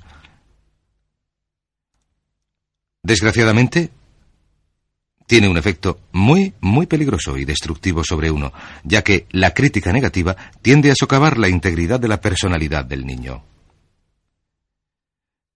Yo mismo, y también la mayoría de ustedes, hemos sido socavados y dañados por las críticas negativas más que por todas las guerras de la historia. De resultas de las críticas negativas empezamos a desarrollar modelos de hábitos negativos. Los modelos de hábitos negativos son reacciones condicionadas ante ciertos estímulos. Los modelos de hábitos negativos se desarrollan pronto en la vida, como resultado del miedo y el dolor repetidos, una y otra vez. Se desarrollan como resultado de las críticas negativas, el castigo físico, etc. Pronto empezamos a desarrollar dos manifestaciones que nos persiguen a lo largo de nuestras vidas e inhiben nuestra potencialidad. La primera es la que se conoce como el modelo de hábitos negativos por inhibición. Este modelo se aprende cuando al niño le dicen una y otra vez no, vete de aquí. Deja eso. Y le castigan. Cuando el niño intenta hacer algo nuevo, o se mete en algún sitio, o huele algo, o vierte algo, o rompe algo accidentalmente, los padres explotan y se enfadan y se enojan. Verán, una curiosidad insaciable, impulsa al niño a explorar su mundo, y lo que sucede es que cuando explora y se mete en algún sitio o tira algo, si los padres reaccionan dándole azotes, el niño pronto empieza a pensar, cada vez que intento algo nuevo, algo diferente, cada vez que cruzo mis fronteras, cada vez que salgo de mi zona cómoda, cada vez que me arriesgo, me dan de azotes, me castigan, me hacen daño, me mandan a mi habitación y me siento fatal. Y pronto el niño desarrolla la sensación de que no puedo, no puedo, no puedo. Cada vez que intento algo nuevo me castigan, no puedo, no puedo, no puedo. Es como el experimento de Pavlov. Pavlov tocaba la campana y daba comida a un perro, y el perro salivaba. Y Pavlov tocaba la campana mientras daba de comer al perro. El perro salivaba y continuaba salivando, hasta que pronto Pavlov no tenía más que tocar la campana y el perro salivaba. Lo que sucede en la vida adulta es que esto produce lo que conocemos como miedo al fracaso. El miedo al fracaso es una reacción condicionada ante un proceso de críticas negativas que se produce durante los cinco o seis primeros años de vida. El miedo al fracaso nos impulsa de manera automática. Sentimos ansiedad, tensión, inquietud, sentimos tensión en el plexo solar. Nos dan ganas de retirarnos y alejarnos del acontecimiento, y el miedo al fracaso es la principal razón para el fracaso en la vida adulta. Es la razón principal para que nos reprimamos a la hora de realizar nuestra potencialidad.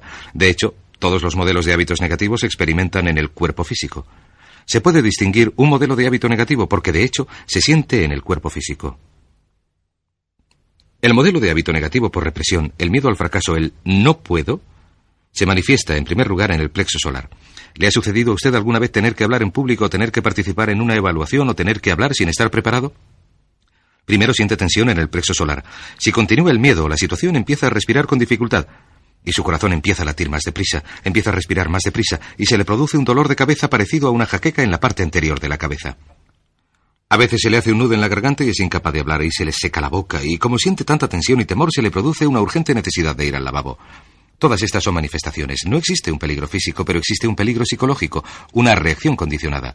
Cuando sentimos esto, tendemos a retirarnos de la situación que lo produce. Este es el motivo para que no logremos demasiado si nos reprimimos. El segundo modelo de hábito negativo es el compulsivo.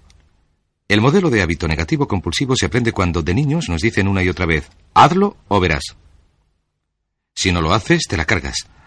Se convierte a los niños en recipientes de amor condicionado.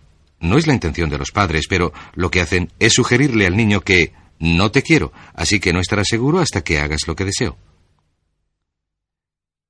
El niño crece sintiendo que tiene que hacer lo que quiere mamá. Tengo que complacer a mamá, tengo que complacer a papá. Tengo que complacer a los demás, tengo que complacer a mis hermanos. Con el tiempo tengo que complacer a mis compañeros. Tengo que complacer a mis profesores. Tengo que complacer a todo el mundo. Y crecen con esta cantinela. Tengo que, tengo que, tengo que. No puedo hacer lo que quiero, tengo que hacer lo que complace a los demás. Este modelo de hábitos negativos compulsivos, adquirido pronto en la vida, se convierte en un miedo al rechazo. El miedo al rechazo se experimenta en los adultos como el comportamiento del tipo A.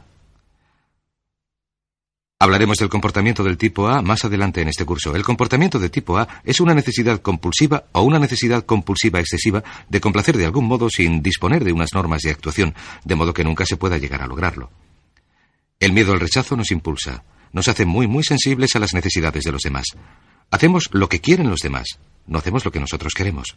Siempre estamos intentando complacer a los demás.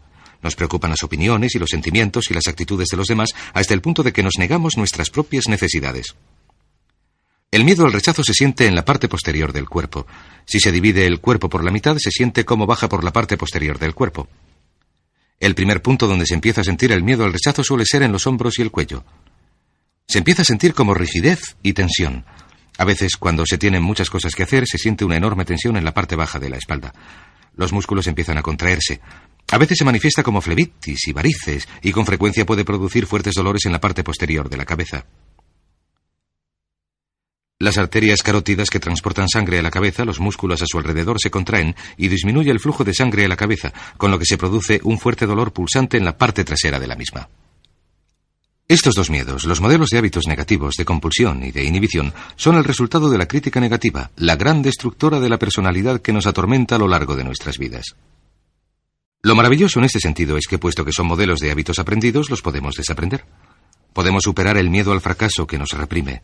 Podemos superar el miedo al rechazo que nos hace hacer lo que complace a los demás y no lo que nos complace a nosotros si trabajamos sobre nuestro amor propio. Porque existe una relación inversa entre el amor propio y el modelo básico de hábitos negativos. Porque cuanto más se guste uno, menos temerá el fracaso. Cuanto más se guste uno, menos temerá el rechazo. Cuanto más se guste uno, menos temerá. Y si sigue repitiendo, me gusto, me gusto, me gusto. Una y otra vez, si continúa diciéndolo, con el tiempo su amor propio crecerá más y más y sus temores disminuirán. Cuando aumenta el amor propio, los temores siguen la dirección opuesta. ¿Cómo se hace frente a la crítica negativa si se tiene que criticar a los demás? Pues es muy sencillo. Muchos padres nos lo han preguntado. ¿Cómo se controla a los niños? Una de las claves del control sobre los niños es dirigirles de modo que hagan cosas constructivas, no cosas destructivas. Otra cosa que se ha de tener en mente es que de lo que se trata es de emitir una crítica informativa, positiva, lo que significa que deben decir a los niños lo que pueden hacer o a los adultos lo que pueden hacer para mejorar. Recuerden, la intención de las reacciones de cualquier tipo ha de ser mejorar el rendimiento. Si usted es un padre o un jefe o si participa en una relación, cuando alguien hace algo equivocado o inadecuado, el objeto de cualquier reacción que se le dé es que lo hagan mejor la próxima vez. Sin embargo, existe una relación directa entre amor propio y crítica negativa. Cada vez que se critica a alguien, su amor propio disminuye. Cada vez que el amor propio disminuye, también disminuye la capacidad de rendimiento. Si se critica negativamente a alguien durante un tiempo y con una intensidad suficiente, llega un punto en el que no intentará hacer absolutamente nada. Se convierte en lo que se denomina personas hipersensibles. Un adulto hipersensible no puede aceptar las críticas de nadie. Un adulto hipersensible es una persona que siente una enorme tensión y ansiedad incluso si solo se le llega a sugerir que no está haciendo lo adecuado. Si tienen que tratar con un adulto hipersensible, la clave consiste en sentarse a hablar con él y recordar cuatro cosas. Primero, empiece siempre con un elogio. Segundo, proteja a toda costa el amor propio de la persona. Tercero, que los comentarios sean sobre las actuaciones, no sobre la persona. Hable del comportamiento, no de la persona. Y el cuarto punto consiste en enfocar el futuro, no el pasado. Hable de lo que se hará de otra manera en el futuro, no de lo que sucedió en el pasado. ¿Por qué? Una razón sencilla es que no se puede controlar el pasado. Al no poderlo controlar, cualquier crítica sobre lo que se ha hecho en él produce una enorme tensión y frustración. Resumamos. La clave para el éxito en la vida consiste en una actitud mental positiva. Una actitud mental positiva se basa en las expectativas de éxito, en un conjunto de expectativas positivas. Un conjunto de expectativas positivas se basa en las creencias y el autoconcepto. El núcleo del autoconcepto, lo que determina la eficacia en la vida, es el amor propio, y el amor propio se mide por el afecto que uno siente por sí mismo. Las dos cosas que nos reprimen más son el miedo al fracaso y el miedo al rechazo. De modo que uno de los secretos principales del éxito es este. Conviértase en un organismo en generación perpetua de amor propio. Dedíquese continuamente a hacer cosas para usted mismo, a usted mismo, en su vida, que puedan hacer que se quiera, que se ame, que se acepte, que se respete, que le hagan encontrarse estupendo. Si es un jefe o un padre, Recuerde que la clave para un rendimiento óptimo en su hogar y en su trabajo consiste en que la gente se considere estupenda. Cuanto mejor se encuentre uno, cuanto más se quiera, más fácil será hacer que la gente que le rodea se quiera, se ame, se acepte y se respete, y así se creará un entorno de rendimiento óptimo. Este es el punto de partida para los grandes éxitos y logros en la vida. Así que repítase una y otra vez, me gusto, me gusto, me gusto, me gusto, me gusto. Su central de energía subconsciente, módulo 4. Para poder desbloquear su potencialidad plena es absolutamente esencial que comprenda la relación entre la mente consciente y la subconsciente. Se han escrito miles de libros sobre este tema. Las complejidades son enormes. A lo largo de toda la historia de la humanidad se ha hablado del consciente y del subconsciente, especialmente del subconsciente. El subconsciente a menudo se conoce como la central de energía de nuestro ser. Hablaremos más de cómo uno afecta a su subconsciente según vayamos avanzando en este programa. Empecemos por hablar de la relación entre las dos mentes y de lo que puede hacer para controlarla y para cambiar la programación interna de la mente subconsciente. La mente consciente y la subconsciente están maravillosamente diseñadas. El diseño maestro, si me entienden, en el sentido de que tienen funciones muy distintas y trabajan perfectamente en tándem la una con la otra. Quizás un buen modo de ilustrarlo es diciendo que esta es la mente consciente y esta es la subconsciente. En realidad, la mente consciente realiza alrededor del 10% del pensamiento responsable de alrededor del 10% del conocimiento consciente, y la mente subconsciente hace al menos el 90% o más. Cuando hablamos de la potencialidad humana y de desbloquear la potencialidad humana, queremos decir desbloquear la enorme capacidad del poder del subconsciente. ¿Qué hace la mente consciente? La mente consciente tiene ciertas funciones específicas. En primer lugar, la mente consciente es objetiva. La mente consciente puede observar el mundo con claridad, si quieren, y considerarlo de manera analítica, objetiva, quiero decir sin emociones. Y también discrimina. Estas son tres de sus cualidades. En otras palabras, puede distinguir la diferencia entre verdad y mentira. Es como si dijéramos la parte matemática, impasible del cerebro. La mente consciente tiene cuatro funciones. La primera es la mente consciente identifica los datos de entrada. Los datos de entrada pueden venir de varias fuentes. Pueden ser nuestros pensamientos o las cosas que nos suceden en el mundo externo. Así que pongamos que está cruzando una calle, hablamos de su mente. Está cruzando una calle y oye el ruido de un automóvil.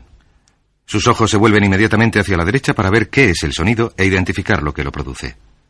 Cuando uno ve el automóvil, automáticamente asocia el ruido con el coche. Lo segundo que hace la mente consciente es comparar ese automóvil en movimiento con todos los demás automóviles en movimiento de su experiencia. Si usted vive en una gran ciudad como Nueva York, ve un coche y compara ese automóvil en movimiento con otros coches, ha visto 100.000, quizás un millón de automóviles en movimiento y sus reflejos son muy rápidos. Si vive en un país donde no hay muchos automóviles, lo más probable es que cuando vea un vehículo en movimiento, sus reflejos sean muy, muy lentos. La comparación, si quieren, se hace por medio de un rápido reconocimiento por el subconsciente y una verificación de todas las experiencias previas que uno haya tenido de los coches en movimiento.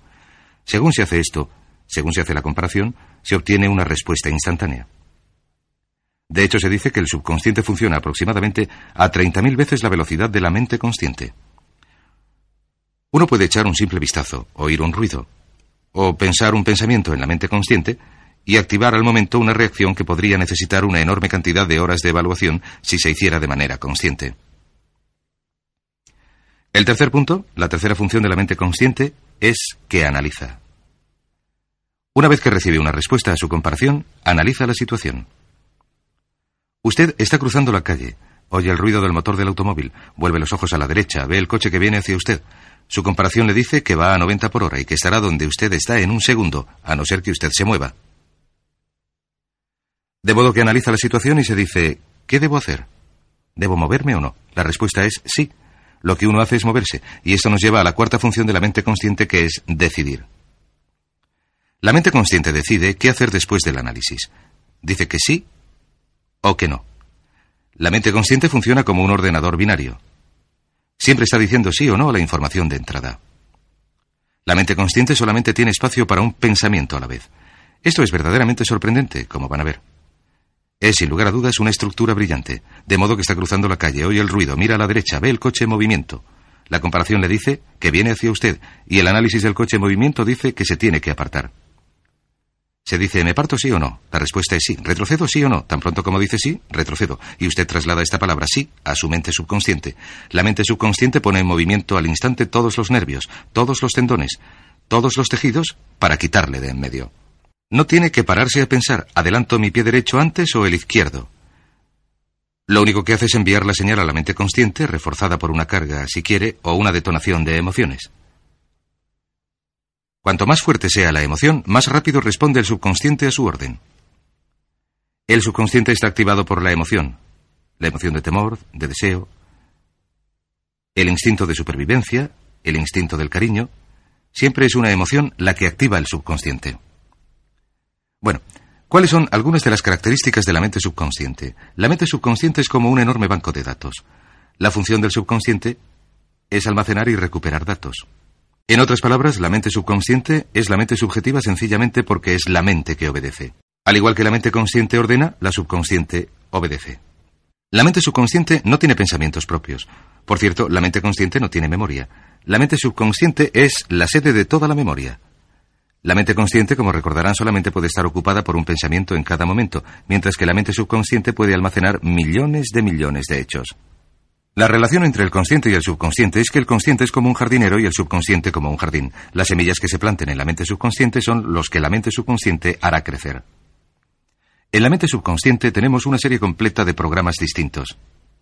El autoconcepto, que contiene toda la información, todos los temas que son importantes para nosotros, y todas nuestras experiencias y reacciones previas a dichas situaciones. De manera que si se produce una nueva situación similar, una de las funciones del subconsciente es hacer que nuestro comportamiento sea consecuente con nuestro comportamiento previo. De modo que, si siempre hemos sentido miedo en una situación y presenciamos la situación, sentiremos miedo inmediatamente sin pensarlo. En una situación desconocida, la tendencia natural es ni tener ni dejar de tener miedo porque no se dispone de suficiente información hasta haber elaborado un banco de experiencias. Esto nos lleva a tres leyes de importancia crítica, tres de las leyes mentales más importantes de las que hemos hablado. Recuerden que hablamos de cómo nuestra vida entera está determinada por las leyes mentales. La primera de estas tres leyes mentales es la ley de la actividad subconsciente.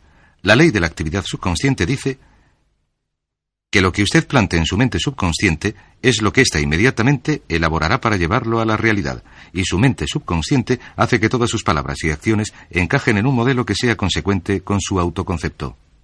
En otras palabras, hace que todas sus palabras y acciones encajen en un modelo consecuente con su autoconcepto, o consecuente con la información previa que usted haya introducido. También hace que sus palabras y acciones sean consecuentes con sus metas, que con el tiempo, por así decirlo, forman parte de su autoconcepto. Significa que su lenguaje corporal, sus actitudes, su nivel de energía, su nivel de confianza en sí mismo, su manera de llevarse con los demás, sus habilidades sociales, todo es consecuente con su autoconcepto.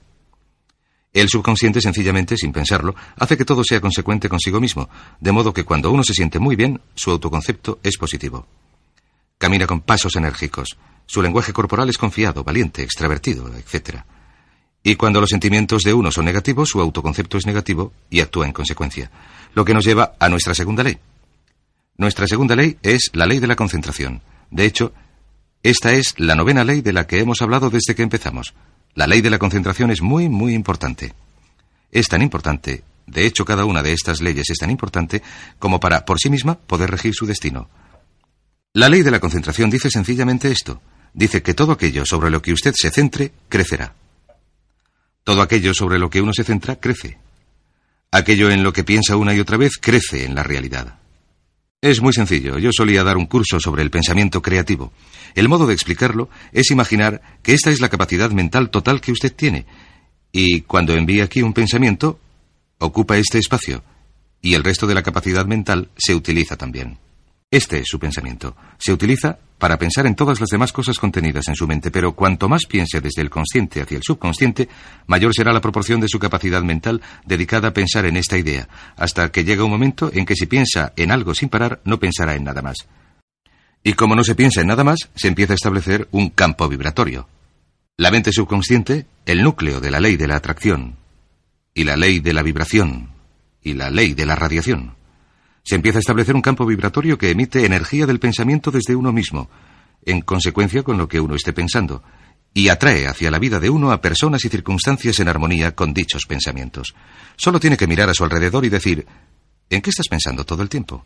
en qué está centrada tu mente todo el tiempo. Y la norma básica con respecto a la ley de concentración es centrarse, pensar en lo que se quiere que suceda, no en lo que se teme. Y esto nos lleva a la tercera ley en esta serie, que es la ley de la sustitución.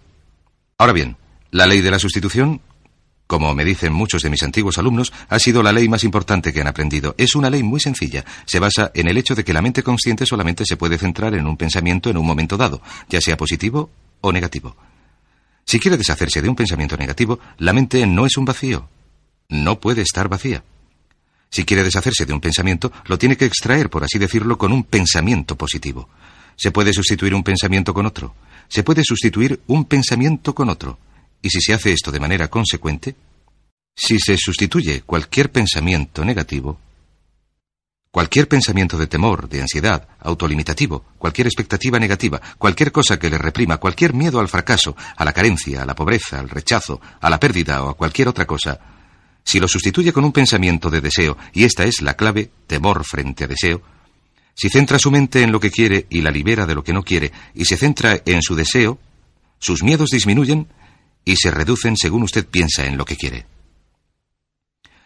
Con el tiempo, Debido a la ley de la sustitución, cada vez se tiene menos tiempo y menos emoción que dedicar a pensar en lo que no se desea. ¿Por qué tiene éxito cierta gente? Pues sencillamente por esto. En la Biblia se nos dice, a quien tiene le será dado, y a quien no tiene le será quitado. Lo que eso quiere decir es sencillamente que los ricos se hacen más ricos y los pobres se hacen más pobres. Eso se debe a que los ricos piensan en la riqueza y en la abundancia continuamente. ¿Y en qué piensan los pobres? Los pobres piensan en la carencia, la pérdida y la limitación, el peligro, el miedo, el fracaso, continuamente. De modo que, si desea desbloquear su potencialidad, si desea ir directo a las estrellas, tiene que utilizar la ley de la sustitución. Centre su mente en lo que desea. Utilice la ley de la concentración para centrarse continuamente en los resultados que desea. Céntrese en las soluciones en lugar de en los problemas, en las metas en lugar de en las pérdidas, y la ley de la actividad subconsciente ajustará sus palabras, sus acciones, sus sentimientos, sus emociones y todo lo demás, hasta el punto en que atraerá a su vida a las personas y las circunstancias que se armonicen con ella. Ahora bien, ¿qué es lo más potente que puede hacer? Sencillamente esto. El éxito empieza cuando uno se hace con el control decidido, sistemático, del contenido de su mente consciente. Todo vuelve a la ley del control. Hablamos de este tema al principio. El mejor modo de hacerse con el control decidido y sistemático consiste en repetirse una y otra vez. Me gusto. Me gusto. Me gusto. Me gusto. Cuando se repite me gusto, o mejor aún, me amo una y otra vez, este pensamiento penetra cada vez más profundamente en la mente subconsciente. Uno piensa en sí mismo en términos positivos, cada vez más hace que salgan los pensamientos de inferioridad, negatividad, miedo, fracaso, rechazo, y así sucesivamente, y que se programen todos los datos anteriores en su ordenador subconsciente, que es consecuente con un elevado grado de autoestimación, de efectividad personal y de rendimiento personal excelente. La clave de su éxito en la vida consiste en utilizar el poder de su mente subconsciente para programarla con pensamientos, palabras, imágenes, ideas y sentimientos consecuentes con un alto rendimiento, y centrar su mente en lo que desee y alejarla de lo que tema. Y recuerde, lo único en este mundo que puede controlar es su pensamiento. Lo único en el mundo que puede controlar son sus pensamientos conscientes. Si hace eso, todo lo demás será posible para usted. ¿Cómo desbloquear los frenos? Módulo 7. Cuando hace años empecé a estudiar las emociones negativas, el punto más importante que descubrí fue que no podemos progresar hacia la salud, la felicidad, el amor y el desarrollo pleno de la potencialidad propia mientras insistamos en conservar intactas nuestras emociones negativas. Ahora bien, lo único bueno de las emociones negativas, si es que algo bueno tienen, es que no son permanentes, incluso según Freud. No existe un lugar permanente en el subconsciente para las emociones negativas. En otras palabras, son visitantes indeseados. Son hábitos negativos o modelos de reacciones negativas que se pueden eliminar. Y el punto de partida para eliminarlas consiste en comprender de dónde proceden, comprender, retrocediendo a nuestra infancia, los factores que las causaron, que han impulsado el desarrollo de emociones negativas y nos han hecho de adultos propensos a ser negativos en un sentido o en otro. Esto nos lleva al condicionamiento durante la primera infancia. Recuerden que ya hemos dicho que el punto de partida para los modelos de comportamiento negativo, tanto represivo como compulsivo, es la crítica destructiva. La crítica destructiva destruye a las personas en su interior, aunque en el exterior continúen moviéndose. Más personalidades han sido minadas y destruidas, más amor propio se ha abandonado de resultas de la crítica destructiva que de cualquier otra cosa que podamos imaginar. La crítica destructiva es el enemigo número uno. ¿Por qué es tan mala? Sabemos que en la primera infancia y según van creciendo, los niños tienen una enorme necesidad de cariño y de aprobación de los padres. De hecho, muchos psiquiatras y psicólogos han dicho que la primera causa de las enfermedades mentales en los adultos es la negación o represión del cariño. Sabemos que cualquier persona prestigiosa, una persona importante para un niño, produce un gran efecto sobre ese niño, y hasta los seis años los niños tienen poca capacidad para distinguir entre la crítica válida y la que no lo es. Lo que esto significa es que cualquier cosa que un padre o un hermano mayor o un pariente Cualquier cosa que una persona prestigiosa o importante le diga a un niño, él la da por buena. La acepta como una representación válida de la realidad. Si una madre le dice que es un niño malo, o un padre le dice que es perezoso, si alguien le dice que no es de fiar, si alguien le dice que es tonto o torpe o feo, el niño no tiene capacidad para discriminar entre lo que es válido y lo que no lo es. Ese niño lo acepta como una representación verdadera de la realidad. Este comentario se desvía para evitar la mente consciente, penetra en el subconsciente y allí se almacena. Muchos de nosotros, de adultos, seguimos viviendo sobre la base de la información negativa con la que nos programaron de niños. Luego, de adultos, ¿qué decimos? Pues decimos, yo soy así, o siempre he sido así. Algunos dirán, es de familia, tu padre era así, los niños son así, tu madre era así, etc. ¿De dónde ha venido? Ninguna de estas cosas son de familia.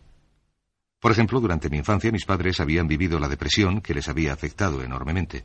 Así que cuando hablábamos de comprar algo, cuando yo era pequeño, mis padres se ponían muy nerviosos y decían, no podemos comprarlo, es muy caro, no podemos comprarlo.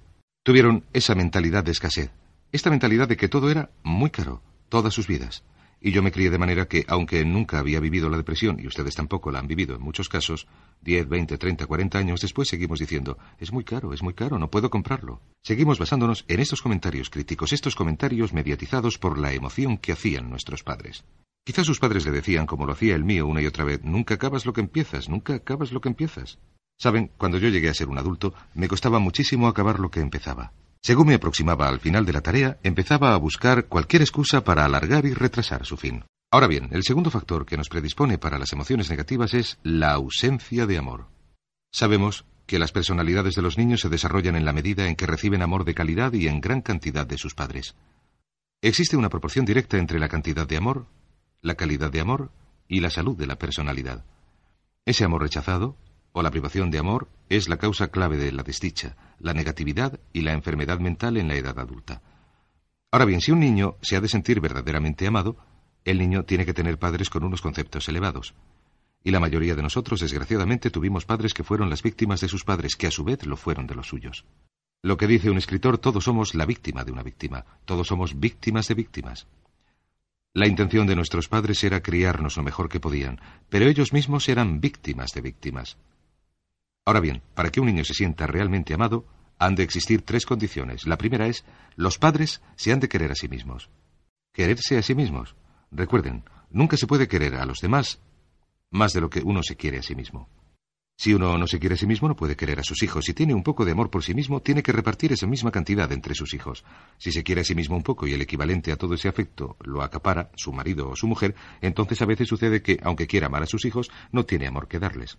Sus padres querían quererle, y en muchos casos no tenían amor que dar, porque nunca lo recibieron mientras ellos mismos crecían. El segundo requisito es, los padres se tienen que querer el uno al otro. Para que un niño crezca con confianza, crezca sintiéndose amado y seguro y protegido, tiene que crecer en un entorno donde los padres se quieran entre sí. No hay nada más aterrador para un niño que crecer en una familia donde los padres se pelean continuamente, donde los padres no se quieren, donde hay dificultades, porque el niño es quien en primer lugar tiende a ser la víctima, en el sentido de que al niño se le suele reñir y gritar, y el niño cree que sus papás se están peleando por su culpa. Un interesante hallazgo de la investigación, dado que hay tantos matrimonios separados hoy en día, es que cuando uno de los padres se marcha de resultas de una separación o un divorcio, el niño, o los niños que se quedan con el otro siempre están convencidos que el padre o la madre que se marchó lo hizo por algo que hizo el niño. Y es enormemente importante, si un matrimonio o una relación se va a terminar y un miembro de la pareja se va a marchar, que el que queda repita sin parar a los niños que el motivo de que la relación no funcionara no tiene nada que ver con ellos, que solamente tienen que ver papá y mamá, que nada tiene que ver con el niño. El niño tiene que oírlo muchas, muchas veces antes de sentirse confiado y seguro. Y naturalmente siempre es mejor que un niño crezca con un padre o una madre que le quiere y no con dos padres que no se quieren el uno al otro. La tercera condición que se ha de cumplir para que no se produzca la ausencia de amor es que los padres quieran al niño. Los padres tienen que querer al niño. Esto parece bastante evidente y yo creo bastante lógico. Sin embargo, el hecho es, y esto es lo más difícil que nosotros, en tanto que adultos, podamos pensar, que es posible que nuestros padres no nos quisieran. No que no fuera su intención, querían querernos, deseaban querernos y nos tuvieron con la intención de querernos, etc. Pero, sencillamente, puesto que tenían conflictos entre sí y problemas sin resolver con sus padres, y luego estaban la guerra y la depresión, tenían sus trabajos y otras responsabilidades, nunca llegaron a hacerlo. Ven, ahí está la dificultad. Querían querernos, pero nunca lo hicieron. La única manera de querer a un niño es dedicarle una enorme calidad y cantidad de tiempo. Una enorme calidad y cantidad de tiempo con el niño. Diez minutos al día no son suficientes. Los niños se consideran importantes en la medida en que las personas más importantes en sus vidas les dediquen su tiempo. Si las personas más importantes en sus vidas, sus padres, solamente les dedican un poco de tiempo, los niños concluyen que esto se debe a que ellos son defectuosos. Hay algo en ellos que es inherentemente malo, y por eso sus padres no les dedican tiempo. Los niños no piensan de manera racional, piensan de manera puramente emocional. Solamente piensan, mis padres están aquí y me quieren. Si mis padres no me dedican su tiempo, no me quieren. Así que una o más de estas condiciones existían mientras usted crecía. Sus padres no se querían a sí mismos, o no se querían el uno al otro, o quizás nunca le quisieron a usted porque nunca pudieron hacerlo, aunque esa fuera su intención. Entonces habrá crecido en conjunción con una crítica destructiva que se llama la culpabilidad. ¿Qué es la culpabilidad? Pues es la sensación de no valer mucho. ¿Cuándo nos sentimos así? Cuando las personas importantes en nuestras vidas nos critican continuamente y al mismo tiempo no recibimos el amor que necesitamos.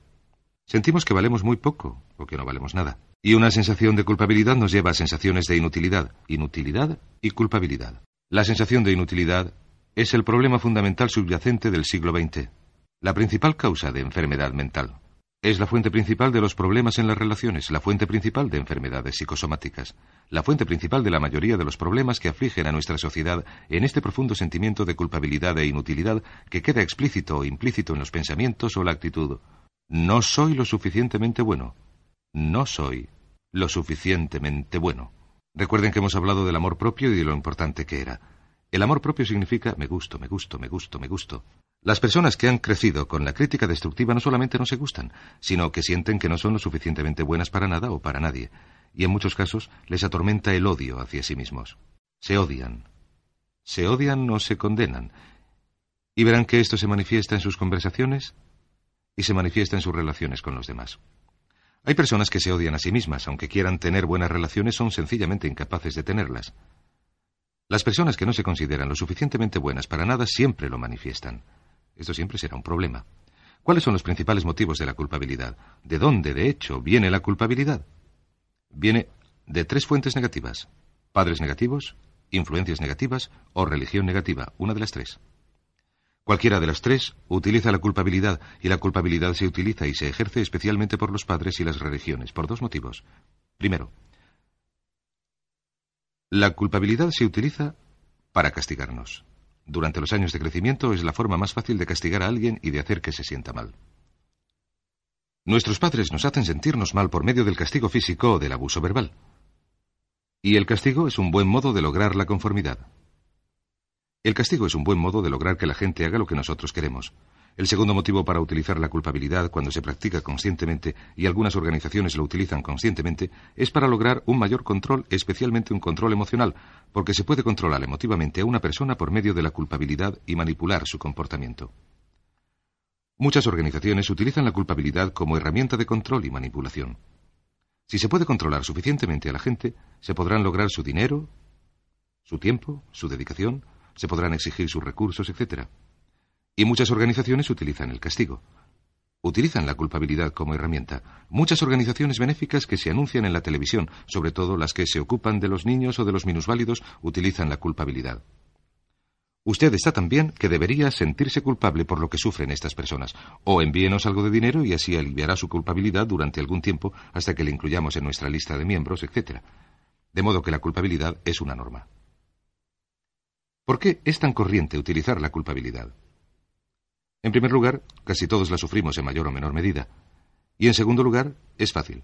La culpabilidad es fácil, ¿Por qué la utilizan los padres? Porque nuestras madres nos hacen sentirnos culpables. Nuestras madres no pueden controlar por medio de la culpabilidad desde el otro lado de un cuarto lleno de gente. No pueden controlar por teléfono a miles de kilómetros de distancia. Los padres utilizan la culpabilidad con sus hijos porque sí lo hicieron sus padres y los padres de sus padres. Es facilísimo. No se necesita esfuerzo físico alguno. Se puede hacer con una mirada o una palabra, y como sabemos, la gente siempre hace lo que resulta más fácil. Estén sobre aviso. Nos han criado en un entorno donde se nos ha hecho sentirnos culpables. Esto nos ha pasado a casi todos.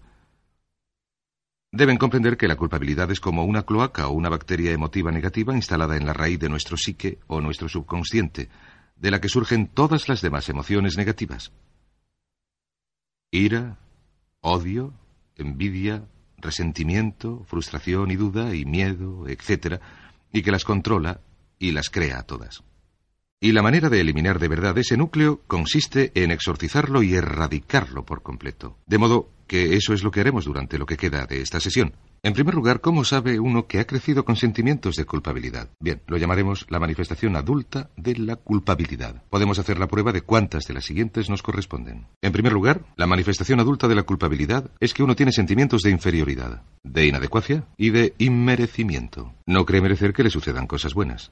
Si una persona ha crecido con críticas destructivas y te han hecho sentirse culpable, entonces cuando logra el éxito, incluso a costa de enormes esfuerzos, siente una terrible tendencia más adelante a sentir que no lo merece.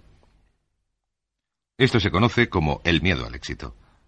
El miedo al éxito no es más que otra manera de decir que la persona a la que se le ha condicionado para no sentirse lo bastante buena se siente fatal cuando logra el éxito. Se siente muy, muy intranquila. De hecho, si se les produce demasiada tensión, empezarán a esnifar cocaína, a abusar del alcohol, a comportarse de manera autodestructiva. Tendrán una enorme sensación de ansiedad, como si alguien fuera a descubrirles. Ya me comprenden, como si alguien fuera a averiguar que en realidad no son tan buenos. Sucedió por casualidad. Fue un accidente. Y naturalmente eso es lo que dice la gente. Pasó por chiripa, por casualidad. No sé cómo sucedió. La próxima vez lo haré fatal. Harán todo lo posible para alejarse de esta sensación de inferioridad y de inmerecimiento. Estén alerta. Fue un accidente y naturalmente eso es lo que dice la gente. Pasó por chiripa, por casualidad, no sé cómo sucedió. La próxima vez lo haré fatal. Harán todo lo posible para alejarse de esta sensación de inferioridad y de inmerecimiento. Estén alerta. La segunda manifestación adulta de la culpabilidad es la autocrítica destructiva. Un poeta ha dicho que los que reciben el mal devuelven el mal. Los niños muy pequeños, a veces con dos o tres años, empiezan a destruirse, incluso a pegarse y castigarse físicamente si se les critica lo suficiente. Siempre están diciendo el equivalente de no soy lo bastante bueno, no soy nada bueno, y se castigan.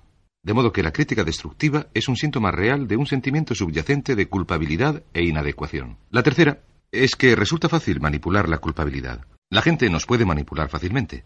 De hecho, existen dos tipos de personas. Están los que arrojan culpabilidad y los que la recogen, y ambos se atraen entre sí invariablemente. Y por supuesto, el que la arroja es el que se identifica con el progenitor que arrojaba culpabilidad, y el que la recoge es el que se identifica con el progenitor que la recogía.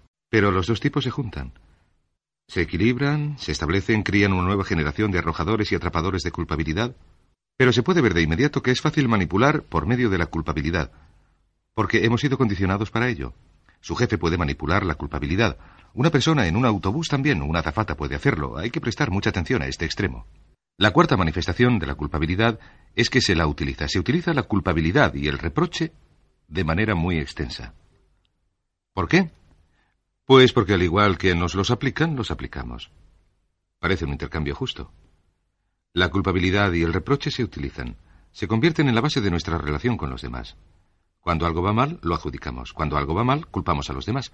En cuanto hay un problema, miramos a nuestro alrededor para ver a quién podemos culpar. Hace unos años se hizo un experimento muy interesante en televisión. Se puso un charco helado en el suelo allí donde no debería haber ninguno, puesto que no hacía mucho frío. Se congeló el charco y se observó la reacción de los peatones. Los que pasaban por allí al resbalar sobre el hierro recuperaban el equilibrio, se volvían y lo primero que hacían era mirar fijamente a la persona más próxima como si estuvieran furiosos con ella. En otras palabras, buscaban a alguien a quien culpar. Si no había nadie en un radio de cuatro o cinco metros, recuperaban el equilibrio, miraban a su alrededor, no veían a nadie, daban una patada al suelo y se alejaban.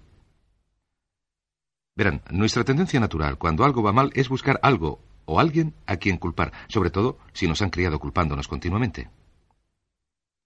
Y la quinta manifestación es lo que se denomina el lenguaje de la víctima. Recuerden, hemos hablado de la ley de la concentración. Dice, aquello en lo que centramos nuestra atención crece. También dice, si se utiliza el lenguaje de la víctima, se mantienen vivas las culpabilidades, se refuerzan, se elaboran, se utilizan. El lenguaje de la víctima es lenguaje del no puedo, no puedo, no puedo. Cada vez que uno dice no puedo, no puedo, no puedo, está transmitiendo un mensaje a su mente subconsciente. La mente subconsciente percibe que está desvalido, que no controla la situación, que es una víctima. De modo que cuando verdaderamente llega a querer hacer algo, su mente subconsciente le retransmite su propio mandato y le dice, no puedes, no puedes, no puedes. Lo segundo que se dice es, tengo que hacerlo, tengo que hacerlo. Una vez más, no controlo la situación, yo no mando, pero hay otras expresiones del lenguaje de la víctima con las que hay que tener cuidado. Una es, lo intentaré, sea lo que sea, lo intentaré.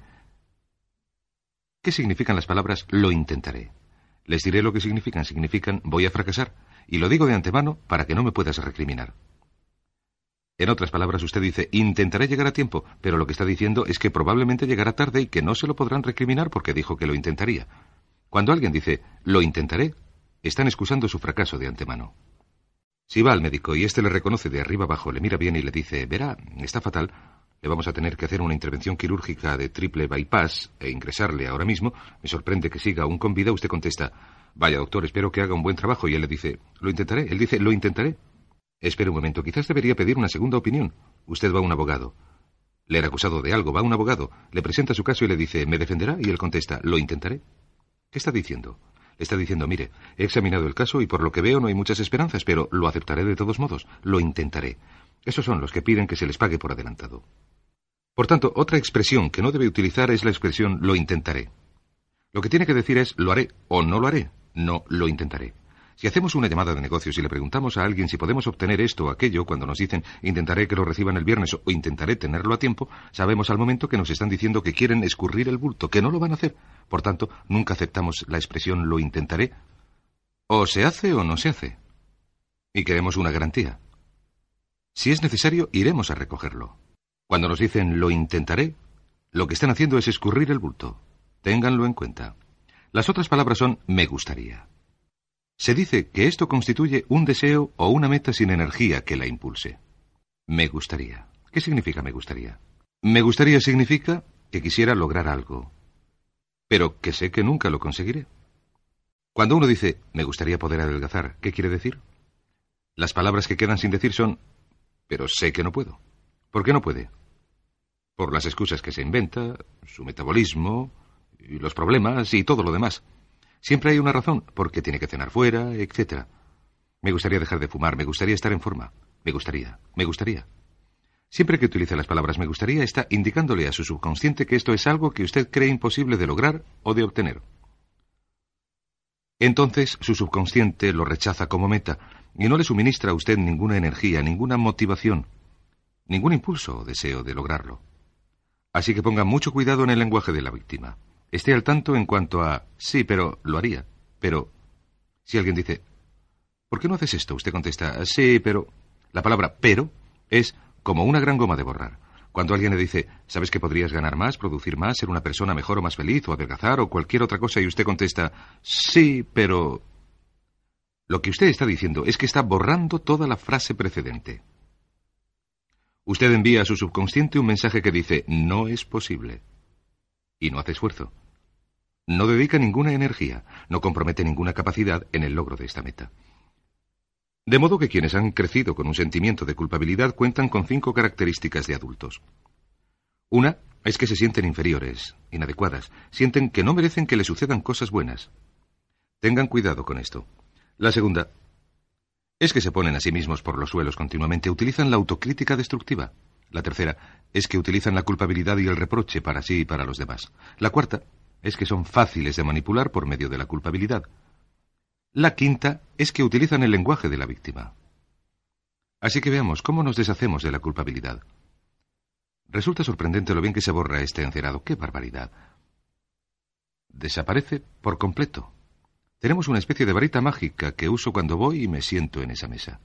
Bien, ¿cómo nos deshacemos de la culpabilidad? Deshacernos de la culpabilidad. He aquí el proceso. Consta de algunos puntos esenciales. El primero, arriba en la lista, elimine la autocrítica. Elimine la autocrítica destructiva. En otras palabras, Nunca diga nada que constituya una crítica destructiva de usted mismo. No lo diga. Esta es la regla básica. El subconsciente acepta lo que usted diga que es verdad como si fuera un mandato. Lo que debe hacer es no decir nada sobre usted que no desee sinceramente que sea verdad. No diga estoy gordo, estoy cansado, no diga no puedo o tengo, que, hacerlo. No diga nada, a no ser que quiera que sea verdad. Las palabras que hacen referencia a usted mismo son las que su subconsciente percibe como mandatos, menos cuando dice me gustaría o lo intentaré. Así que elimine la crítica destructiva. Siempre hable de usted mismo en términos positivos. Me gusto, me gusto, me gusto, lo puedo hacer, lo haré, elegí hacerlo, pero no diga no puedo, etc.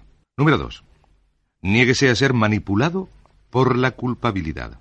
Niéguese, porque cada vez que permite que alguien le manipule con la culpabilidad, ¿sabe lo que sucede? Usted refuerza y fortalece la influencia de la culpabilidad en su vida. De pequeño, me crié en una familia influida por la religión negativa. De hecho, mi madre, que Dios la bendiga, era cinturón negro en culpabilidad y se le daba de maravilla. Tardé años en librarme de esto. Cuando me casé con Bárbara, resulta que su familia era del mismo tipo. Así que tenemos una respuesta. Tenemos una respuesta preciosa para cuando uno u otro caemos en las antiguas costumbres. Decimos, no intentarás hacerme sentir culpable, ¿verdad? Es una forma preciosa de hacerlo. Sencillamente diga, no intentarás hacerme sentir culpable, ¿verdad? Y niéguese a permitir que le manipulen con la culpabilidad. El número tres es, Niéguese a utilizar la culpabilidad o el reproche y anuncie que no piensa utilizarlo. Niéguese a usarlos con los demás y haga que sus hijos, su cónyuge, hagan lo mismo. No intentarás hacerme sentir culpable, ¿verdad? Repítalo una y otra vez. Y a veces digo, sí, lo intento. Y entonces usted contesta, no va a funcionar. Ya no funciona. Porque, verán, la culpabilidad solo funciona mientras uno no se da cuenta de que se la están aplicando. El número cuatro es lo que llamamos la ley del perdón. Esta es la más importante de todas. En realidad, es el núcleo de esta sesión. La ley del perdón dice sencillamente que uno está sano en su mente en la medida en que pueda perdonar y olvidar las ofensas que le han hecho, que su capacidad de perdonar es el principal determinante de su felicidad y éxito en la vida. Su capacidad de perdonar a los demás y olvidar las antiguas ofensas es el factor individual más importante de si usted es o no un adulto plenamente integrado que funciona bien. Porque la tendencia al reproche y el resentimiento es una tendencia patológica infantil que todos los enfermos mentales poseen, y la capacidad de olvidar el resentimiento, de perdonar plenamente, es la marca del ser humano verdaderamente iluminado. Ahora bien, eso lo aceptan como una verdad. Hay cuatro personas a las que deben perdonar. Primero, perdonen a sus padres. Perdonen a sus padres por todo lo que hayan hecho que les pueda haber hecho daño. Casi toda nuestra investigación indica que prácticamente todos nuestros problemas de adultos se derivan de la incapacidad o de la negativa a perdonar a nuestros padres por algo que hicieron ellos que nos hizo daño. Perdónenles al cien por cien. Escríbanles, llámenles por teléfono, díganselo, o por lo menos perdónenles en su corazón, pero perdonen a sus padres.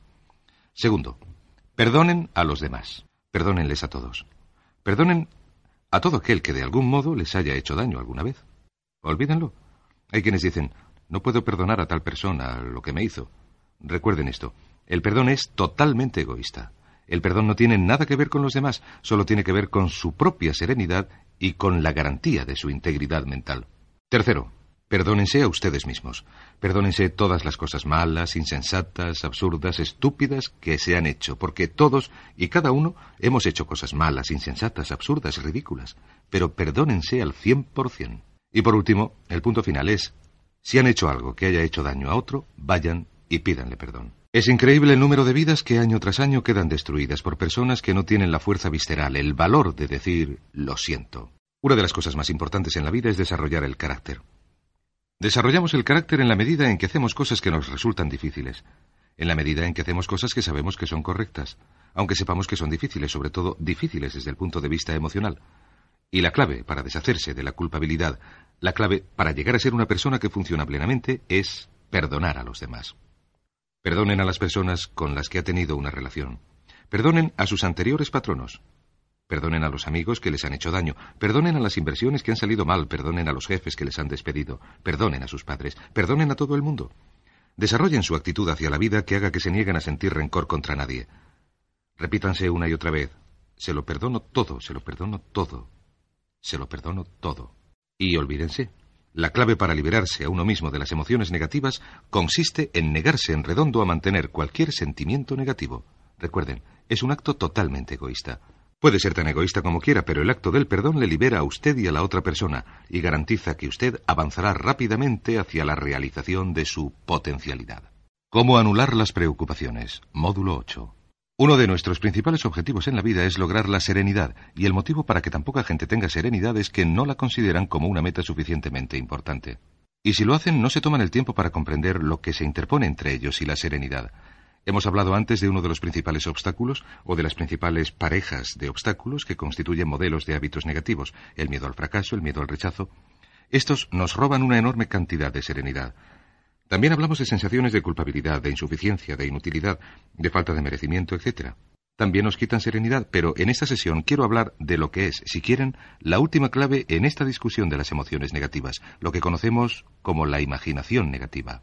Las palabras imaginación negativa se derivan de una amplia literatura escrita a principios de siglo. Se averiguó que la imaginación negativa es algo que creamos en nosotros mismos y nos causa una enorme cantidad de tensión y angustia. Si quieren, la imaginación negativa causa temor, y una de las mejores definiciones del miedo que he visto en los últimos tiempos consiste en que las experiencias imaginadas parecen reales. Las experiencias imaginadas parecen reales. En otras palabras, son experiencias que creamos en nuestra mente y nuestra imaginación y nos obsesionamos con ellas. Y cuanto más nos obsesionamos, más reales se hacen para nosotros.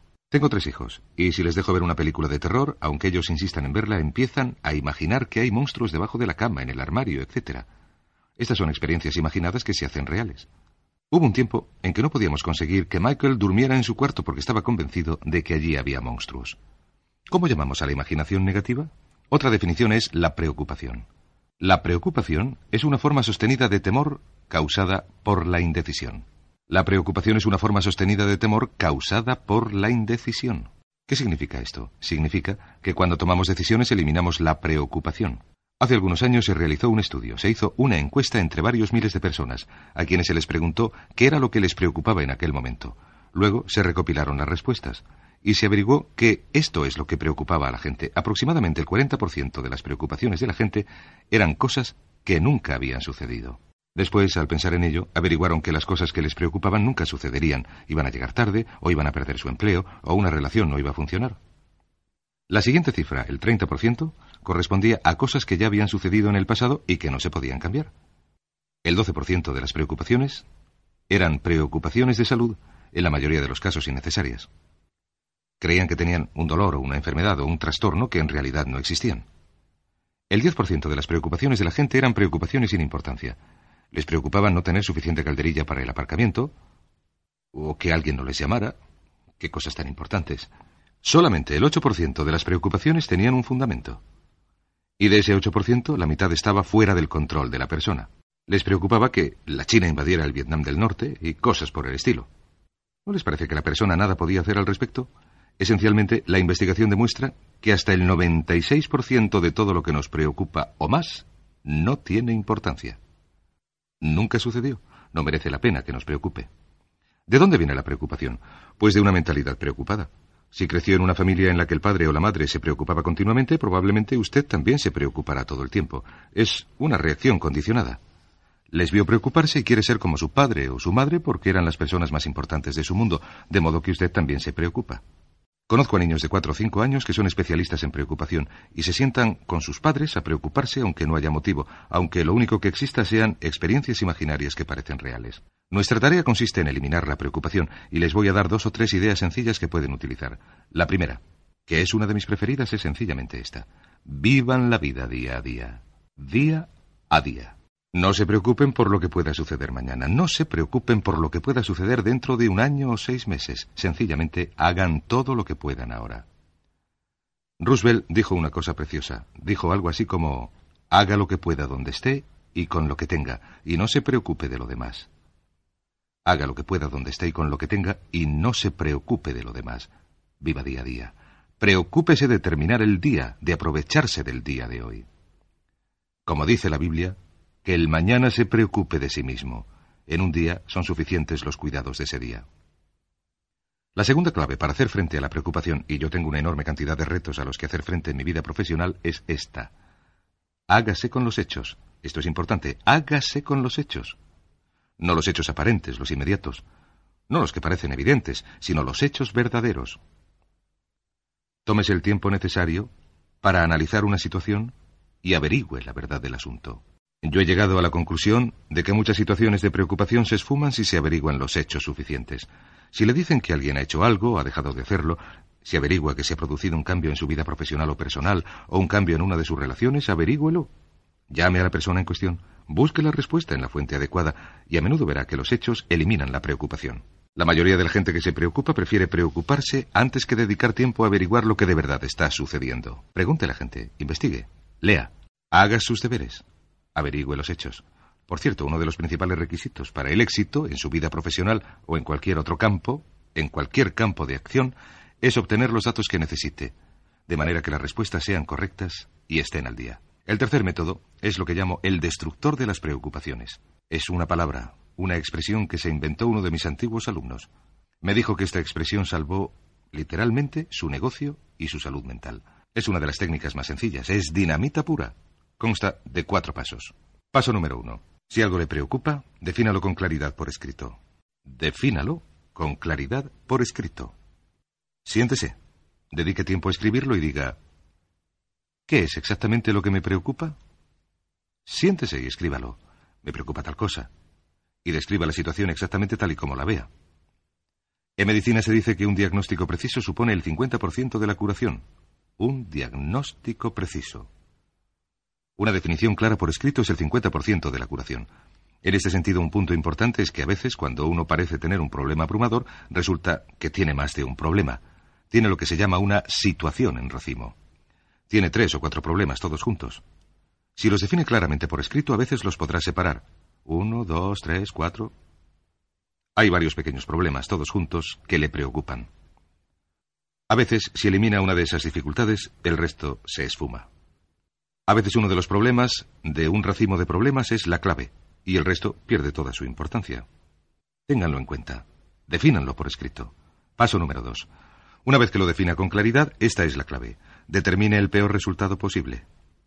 Determine el peor resultado posible. En otras palabras, pregúntese qué sería lo peor que podría suceder como resultado de esta situación. Si no se hiciera nada, si sucediera lo peor, ¿qué sucedería exactamente? Determine el peor resultado posible. Aquí sucede algo interesante. Averiguamos que en la preocupación no es un acontecimiento lo que nos preocupa o nos causa tensión. Oponemos una resistencia psicológica deseando, esperando, rezando para que no suceda. Si determinamos psicológicamente el peor resultado posible, y si decimos que lo peor que puede suceder es tal cosa, y la especificamos, y la ponemos sobre el papel, pasará algo sorprendente. Las preocupaciones desaparecerán. Parecen esfumarse en cuanto definimos el peor resultado posible. La tensión se deriva de no querer hacer frente a lo que podría ser hablaremos de esto más adelante, el fenómeno psicológico de la negación. Negamos, no queremos. Por ejemplo, pongamos que hemos hecho una inversión que va de mal en peor, de modo que uno tiene que preguntarse, ¿qué es lo peor que puede sucederle a esta inversión? Pues lo peor es que podemos perderla totalmente. En cuanto usted diga la perderé del todo, de repente ya no le preocupa tanto porque sabe lo que podría suceder. El tercer paso, pero permítame volver atrás. En una relación, a veces establecemos una relación muy desgraciada y decimos, ¿qué es lo peor que puede suceder aquí? Lo peor que puede suceder es perder la relación. La relación desaparece. Uno tiene que preguntarse, ¿me moriré? ¿Me matará la pérdida de mi inversión? ¿Me matará perder mi empleo? ¿Me matará perder la relación? Por supuesto, la respuesta es no. Uno se recupera de prácticamente cualquier pérdida. De modo que paso número tres. Por cierto, hay muchas personas con síntomas de cáncer que no van al médico porque no quieren saber la verdad. La tensión de no saberla llega a acelerar el proceso de la enfermedad y cuando por fin se ven obligados a ir al médico, las cosas han llegado tan lejos que el médico ya no puede salvarles. Pero la tensión de no hacer frente a esa posibilidad les mantiene alejados del médico más allá del punto en que el médico podría ayudarles. Paso número tres. Decida aceptar lo peor si llegara a suceder. Decídase aceptar lo peor si llegara a suceder. Esto no es pasividad, no es fatalismo. Dígase sencillamente, si no se puede hacer nada y sucede tal cosa, yo la aceptaré.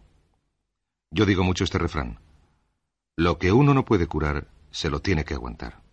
Lo que uno no puede curar, se lo tiene que aguantar. Bueno, pues si sucede esto, acéptelo. Aprenderé a vivir con ello. No dejaré que me destruya.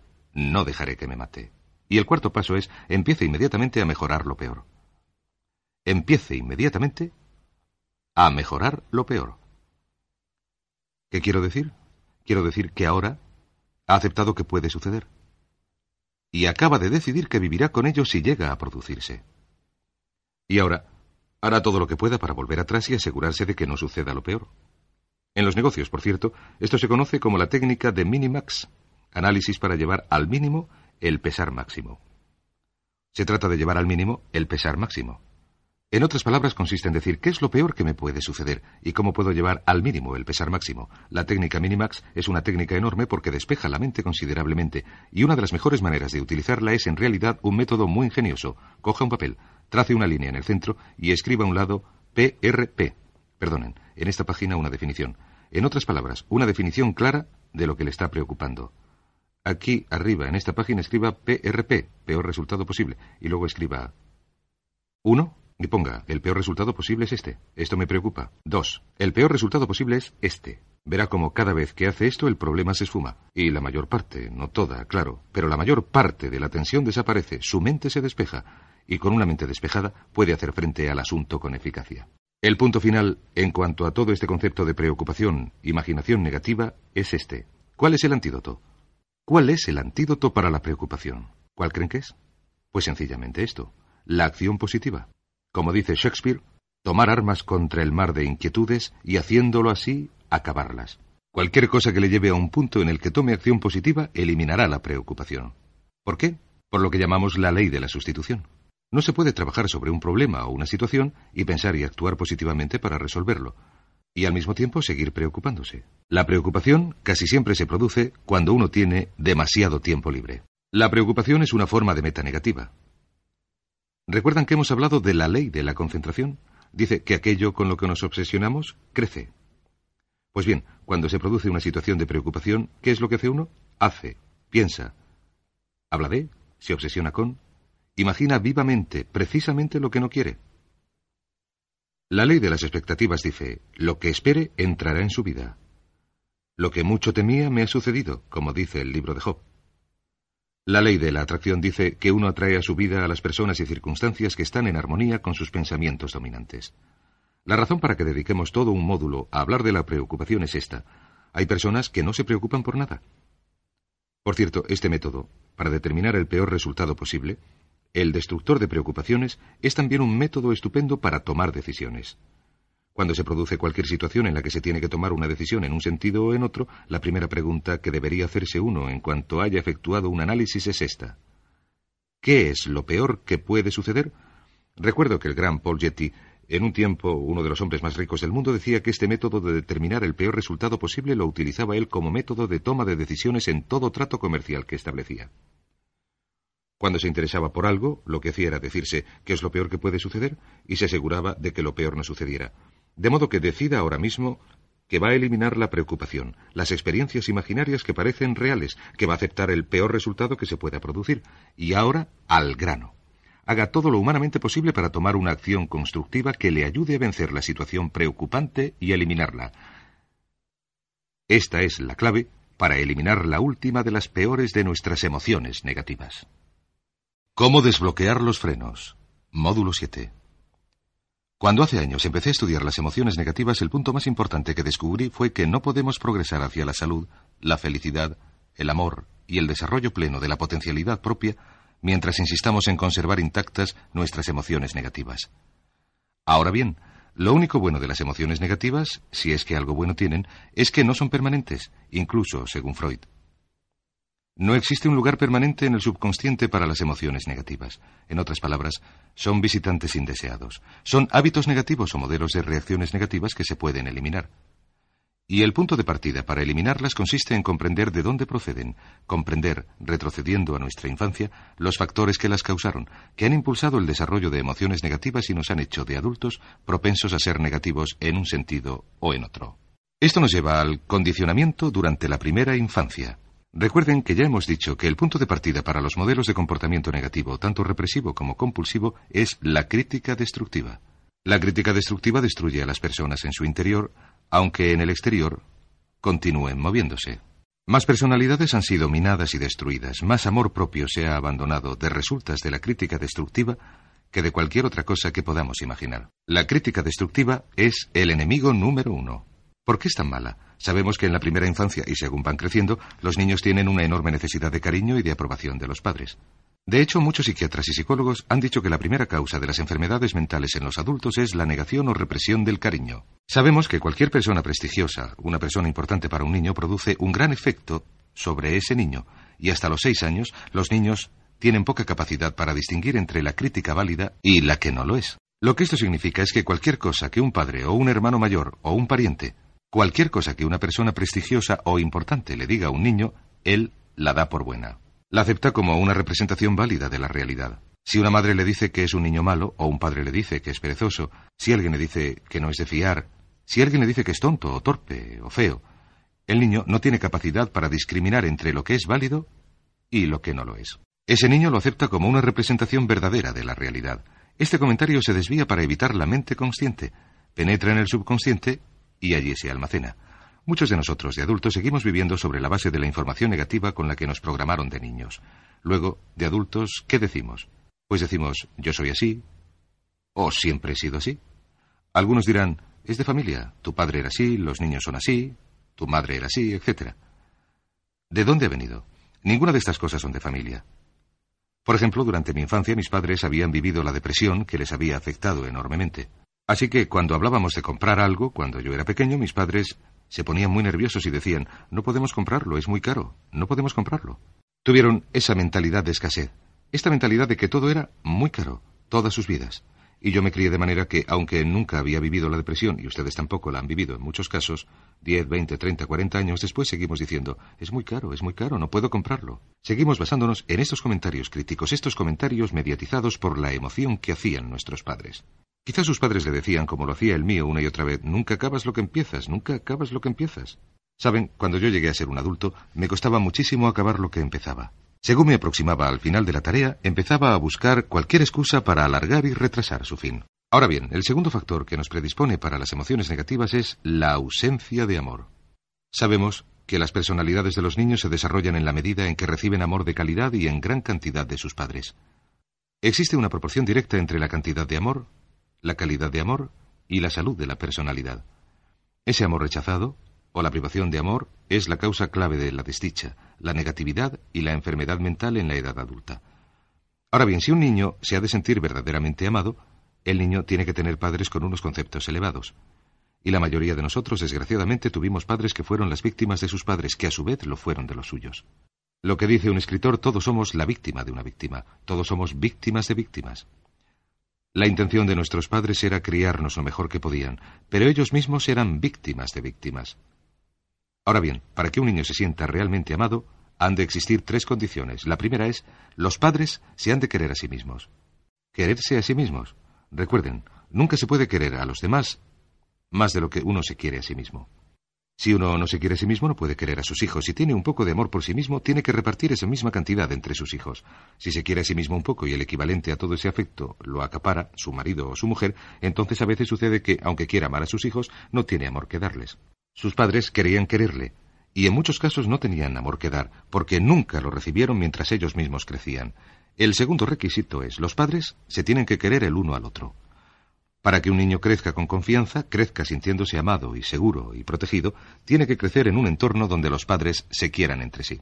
No hay nada más aterrador para un niño que crecer en una familia donde los padres se pelean continuamente, donde los padres no se quieren, donde hay dificultades, porque el niño es quien en primer lugar tiende a ser la víctima, en el sentido de que al niño se le suele reñir y gritar, y el niño cree que sus papás se están peleando por su culpa. Un interesante hallazgo de la investigación, dado que hay tantos matrimonios separados hoy en día, es que cuando uno de los padres se marcha de resultas de una separación o un divorcio, el niño, o los niños que se quedan con el otro siempre están convencidos que el padre o la madre que se marchó lo hizo por algo que hizo el niño. Y es enormemente importante, si un matrimonio o una relación se va a terminar y un miembro de la pareja se va a marchar, que el que queda repita sin parar a los niños que el motivo de que la relación no funcionara no tiene nada que ver con ellos, que solamente tienen que ver papá y mamá, que nada tiene que ver con el niño.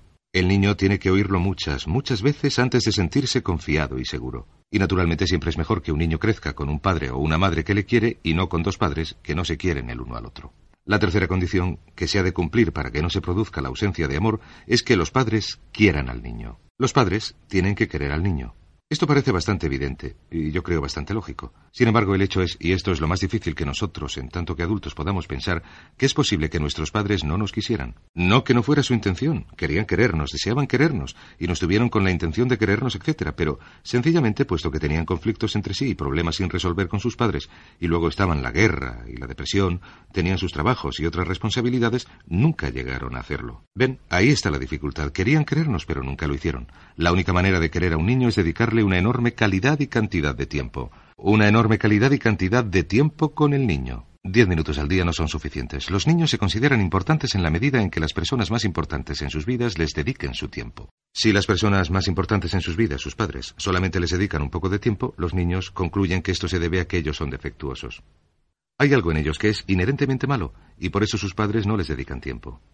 Los niños no piensan de manera racional, piensan de manera puramente emocional. Solamente piensan, mis padres están aquí y me quieren. Si mis padres no me dedican su tiempo, no me quieren. Así que una o más de estas condiciones existían mientras usted crecía. Sus padres no se querían a sí mismos, o no se querían el uno al otro, o quizás nunca le quisieron a usted porque nunca pudieron hacerlo, aunque esa fuera su intención. Entonces habrá crecido en conjunción con una crítica destructiva que se llama la culpabilidad. ¿Qué es la culpabilidad? Pues es la sensación de no valer mucho. ¿Cuándo nos sentimos así? Cuando las personas importantes en nuestras vidas nos critican continuamente y al mismo tiempo no recibimos el amor que necesitamos.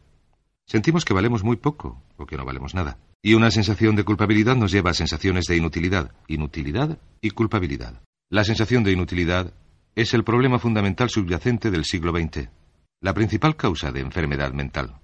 Es la fuente principal de los problemas en las relaciones, la fuente principal de enfermedades psicosomáticas, la fuente principal de la mayoría de los problemas que afligen a nuestra sociedad en este profundo sentimiento de culpabilidad e inutilidad que queda explícito o implícito en los pensamientos o la actitud. No soy lo suficientemente bueno. No soy lo suficientemente bueno. Recuerden que hemos hablado del amor propio y de lo importante que era. El amor propio significa me gusto, me gusto, me gusto, me gusto.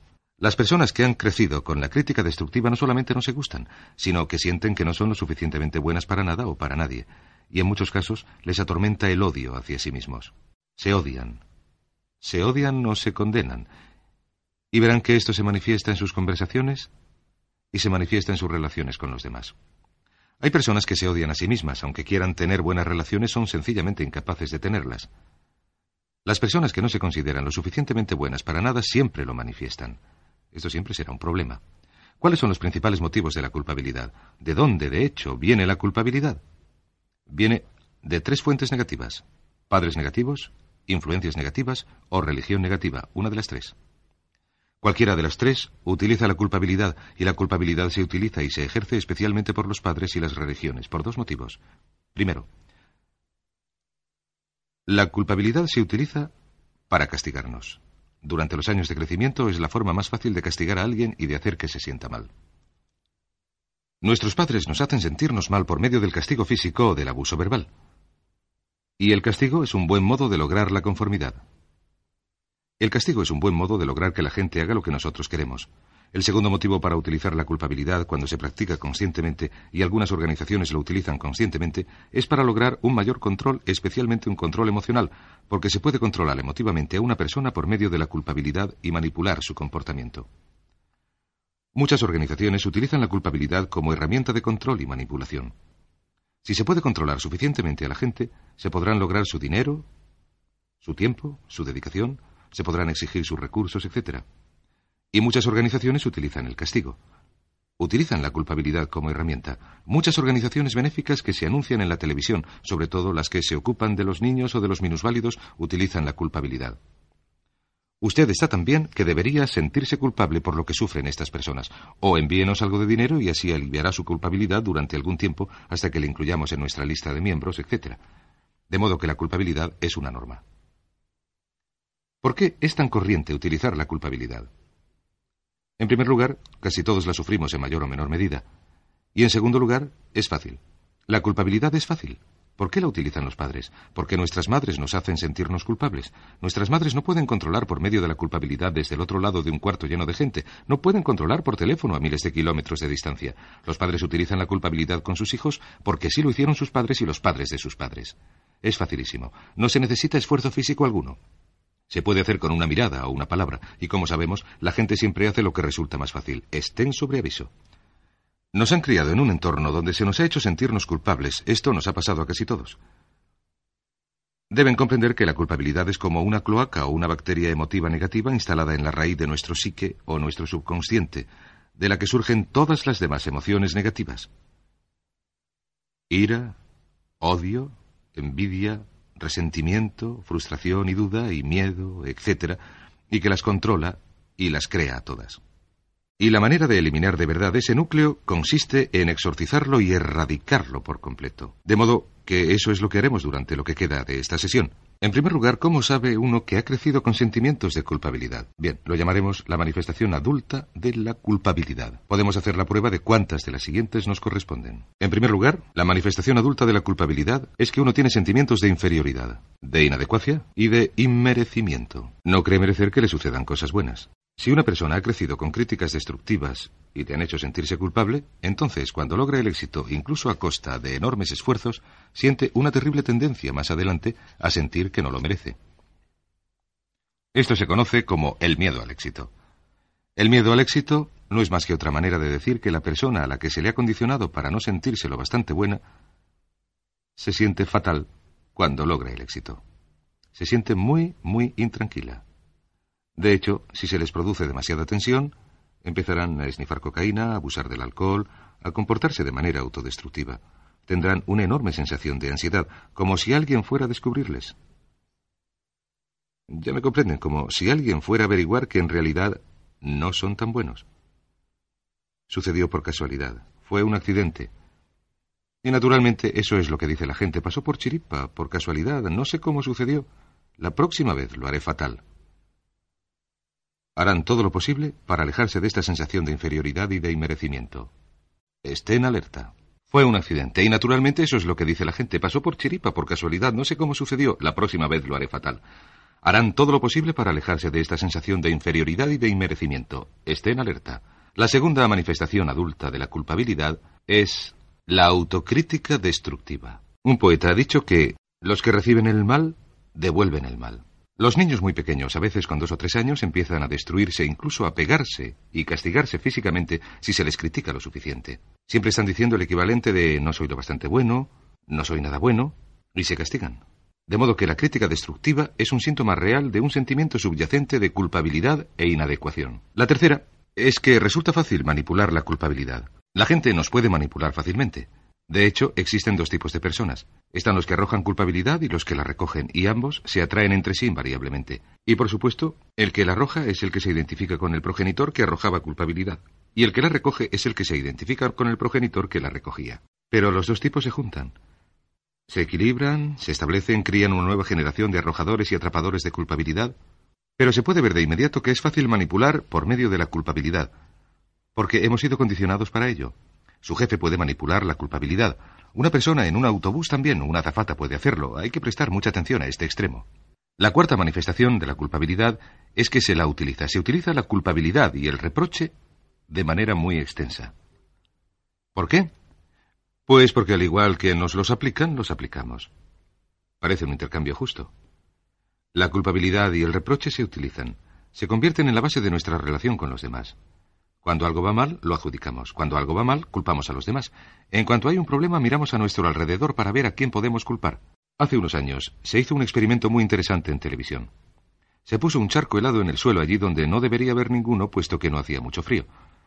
Se congeló el charco y se observó la reacción de los peatones. Los que pasaban por allí al resbalar sobre el hierro recuperaban el equilibrio, se volvían y lo primero que hacían era mirar fijamente a la persona más próxima como si estuvieran furiosos con ella. En otras palabras, buscaban a alguien a quien culpar. Si no había nadie en un radio de cuatro o cinco metros, recuperaban el equilibrio, miraban a su alrededor, no veían a nadie, daban una patada al suelo y se alejaban. Verán, nuestra tendencia natural cuando algo va mal es buscar algo o alguien a quien culpar, sobre todo si nos han criado culpándonos continuamente. Y la quinta manifestación es lo que se denomina el lenguaje de la víctima. Recuerden, hemos hablado de la ley de la concentración. Dice, aquello en lo que centramos nuestra atención crece. También dice, si se utiliza el lenguaje de la víctima, se mantienen vivas las culpabilidades, se refuerzan, se elaboran, se utilizan. El lenguaje de la víctima es lenguaje del no puedo, no puedo, no puedo. Cada vez que uno dice no puedo, no puedo, no puedo, está transmitiendo un mensaje a su mente subconsciente.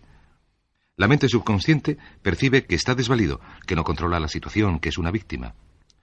De modo que cuando verdaderamente llega a querer hacer algo, su mente subconsciente le retransmite su propio mandato y le dice, no puedes, no puedes, no puedes. Lo segundo que se dice es, tengo que hacerlo, tengo que hacerlo. Una vez más, no controlo la situación, yo no mando, pero hay otras expresiones del lenguaje de la víctima con las que hay que tener cuidado. Una es, lo intentaré, sea lo que sea, lo intentaré. ¿Qué significan las palabras lo intentaré? Les diré lo que significan. Significan voy a fracasar.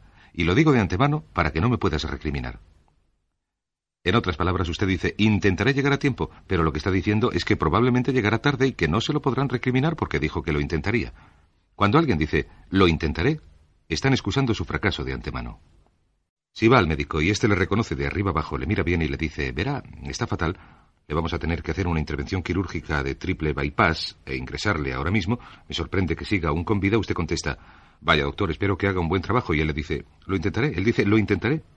Espere un momento, quizás debería pedir una segunda opinión. Usted va a un abogado. Le era acusado de algo, va a un abogado, le presenta su caso y le dice, ¿me defenderá? Y él contesta, lo intentaré. ¿Qué está diciendo? Le está diciendo, mire, he examinado el caso y por lo que veo no hay muchas esperanzas, pero lo aceptaré de todos modos, lo intentaré.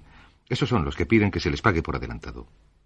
Por tanto, otra expresión que no debe utilizar es la expresión lo intentaré. Lo que tiene que decir es lo haré o no lo haré, no lo intentaré. Si hacemos una llamada de negocios y le preguntamos a alguien si podemos obtener esto o aquello, cuando nos dicen intentaré que lo reciban el viernes o intentaré tenerlo a tiempo, sabemos al momento que nos están diciendo que quieren escurrir el bulto, que no lo van a hacer. Por tanto, nunca aceptamos la expresión lo intentaré. O se hace o no se hace. Y queremos una garantía. Si es necesario, iremos a recogerlo. Cuando nos dicen lo intentaré, lo que están haciendo es escurrir el bulto. Ténganlo en cuenta. Las otras palabras son me gustaría. Se dice que esto constituye un deseo o una meta sin energía que la impulse. Me gustaría. ¿Qué significa me gustaría? Me gustaría significa que quisiera lograr algo, pero que sé que nunca lo conseguiré. Cuando uno dice me gustaría poder adelgazar, ¿qué quiere decir? Las palabras que quedan sin decir son pero sé que no puedo. ¿Por qué no puede? Por las excusas que se inventa, su metabolismo, y los problemas y todo lo demás. Siempre hay una razón, porque tiene que cenar fuera, etc. Me gustaría dejar de fumar, me gustaría estar en forma, me gustaría, me gustaría. Siempre que utilice las palabras me gustaría, está indicándole a su subconsciente que esto es algo que usted cree imposible de lograr o de obtener. Entonces su subconsciente lo rechaza como meta y no le suministra a usted ninguna energía, ninguna motivación, ningún impulso o deseo de lograrlo. Así que ponga mucho cuidado en el lenguaje de la víctima. Esté al tanto en cuanto a sí, pero lo haría. Pero si alguien dice, ¿por qué no haces esto? Usted contesta, sí, pero... La palabra pero es como una gran goma de borrar. Cuando alguien le dice, ¿sabes que podrías ganar más, producir más, ser una persona mejor o más feliz, o adelgazar, o cualquier otra cosa, y usted contesta, sí, pero... Lo que usted está diciendo es que está borrando toda la frase precedente. Usted envía a su subconsciente un mensaje que dice, no es posible. Y no hace esfuerzo. No dedica ninguna energía, no compromete ninguna capacidad en el logro de esta meta. De modo que quienes han crecido con un sentimiento de culpabilidad cuentan con cinco características de adultos. Una es que se sienten inferiores, inadecuadas, sienten que no merecen que les sucedan cosas buenas. Tengan cuidado con esto. La segunda es que se ponen a sí mismos por los suelos continuamente, utilizan la autocrítica destructiva.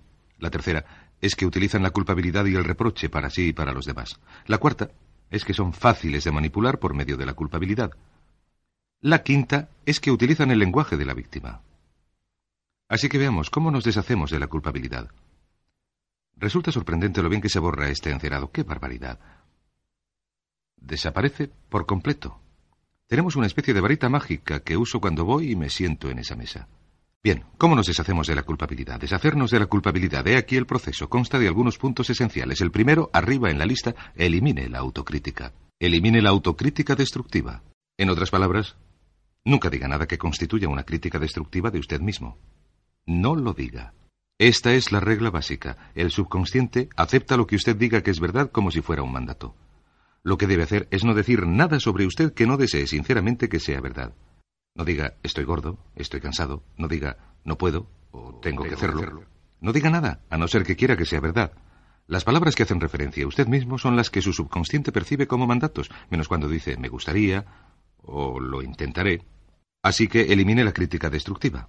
Siempre hable de usted mismo en términos positivos. Me gusto, me gusto, me gusto, lo puedo hacer, lo haré, elegí hacerlo, pero no diga no puedo, etc. Número dos. Niéguese a ser manipulado por la culpabilidad.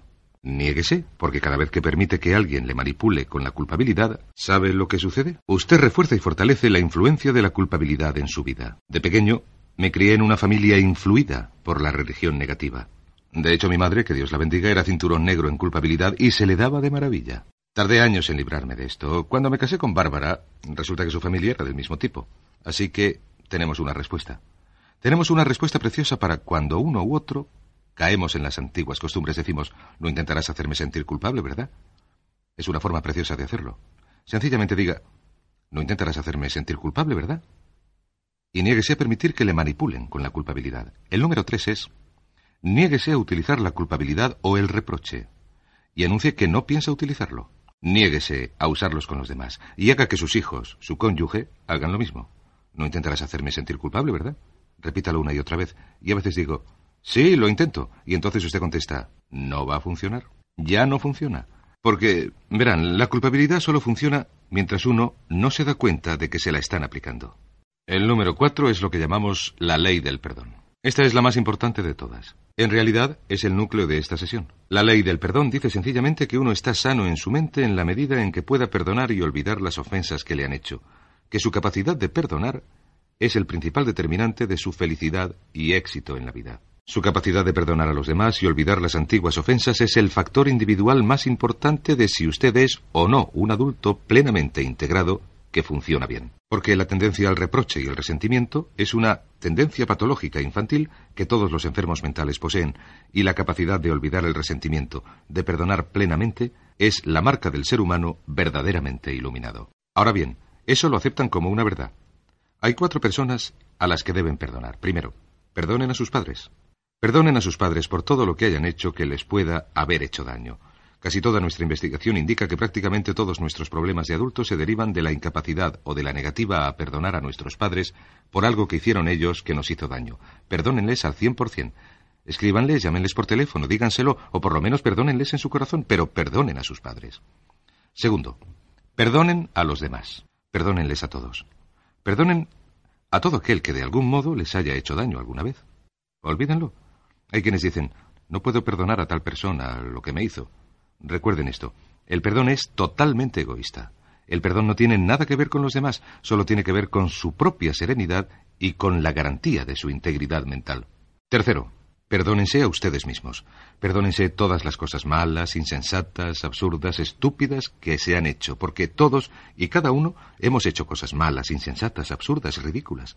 Pero perdónense al cien por cien. Y por último, el punto final es, si han hecho algo que haya hecho daño a otro, vayan y pídanle perdón. Es increíble el número de vidas que año tras año quedan destruidas por personas que no tienen la fuerza visceral, el valor de decir lo siento. Una de las cosas más importantes en la vida es desarrollar el carácter. Desarrollamos el carácter en la medida en que hacemos cosas que nos resultan difíciles, en la medida en que hacemos cosas que sabemos que son correctas, aunque sepamos que son difíciles, sobre todo difíciles desde el punto de vista emocional. Y la clave para deshacerse de la culpabilidad, la clave para llegar a ser una persona que funciona plenamente es perdonar a los demás.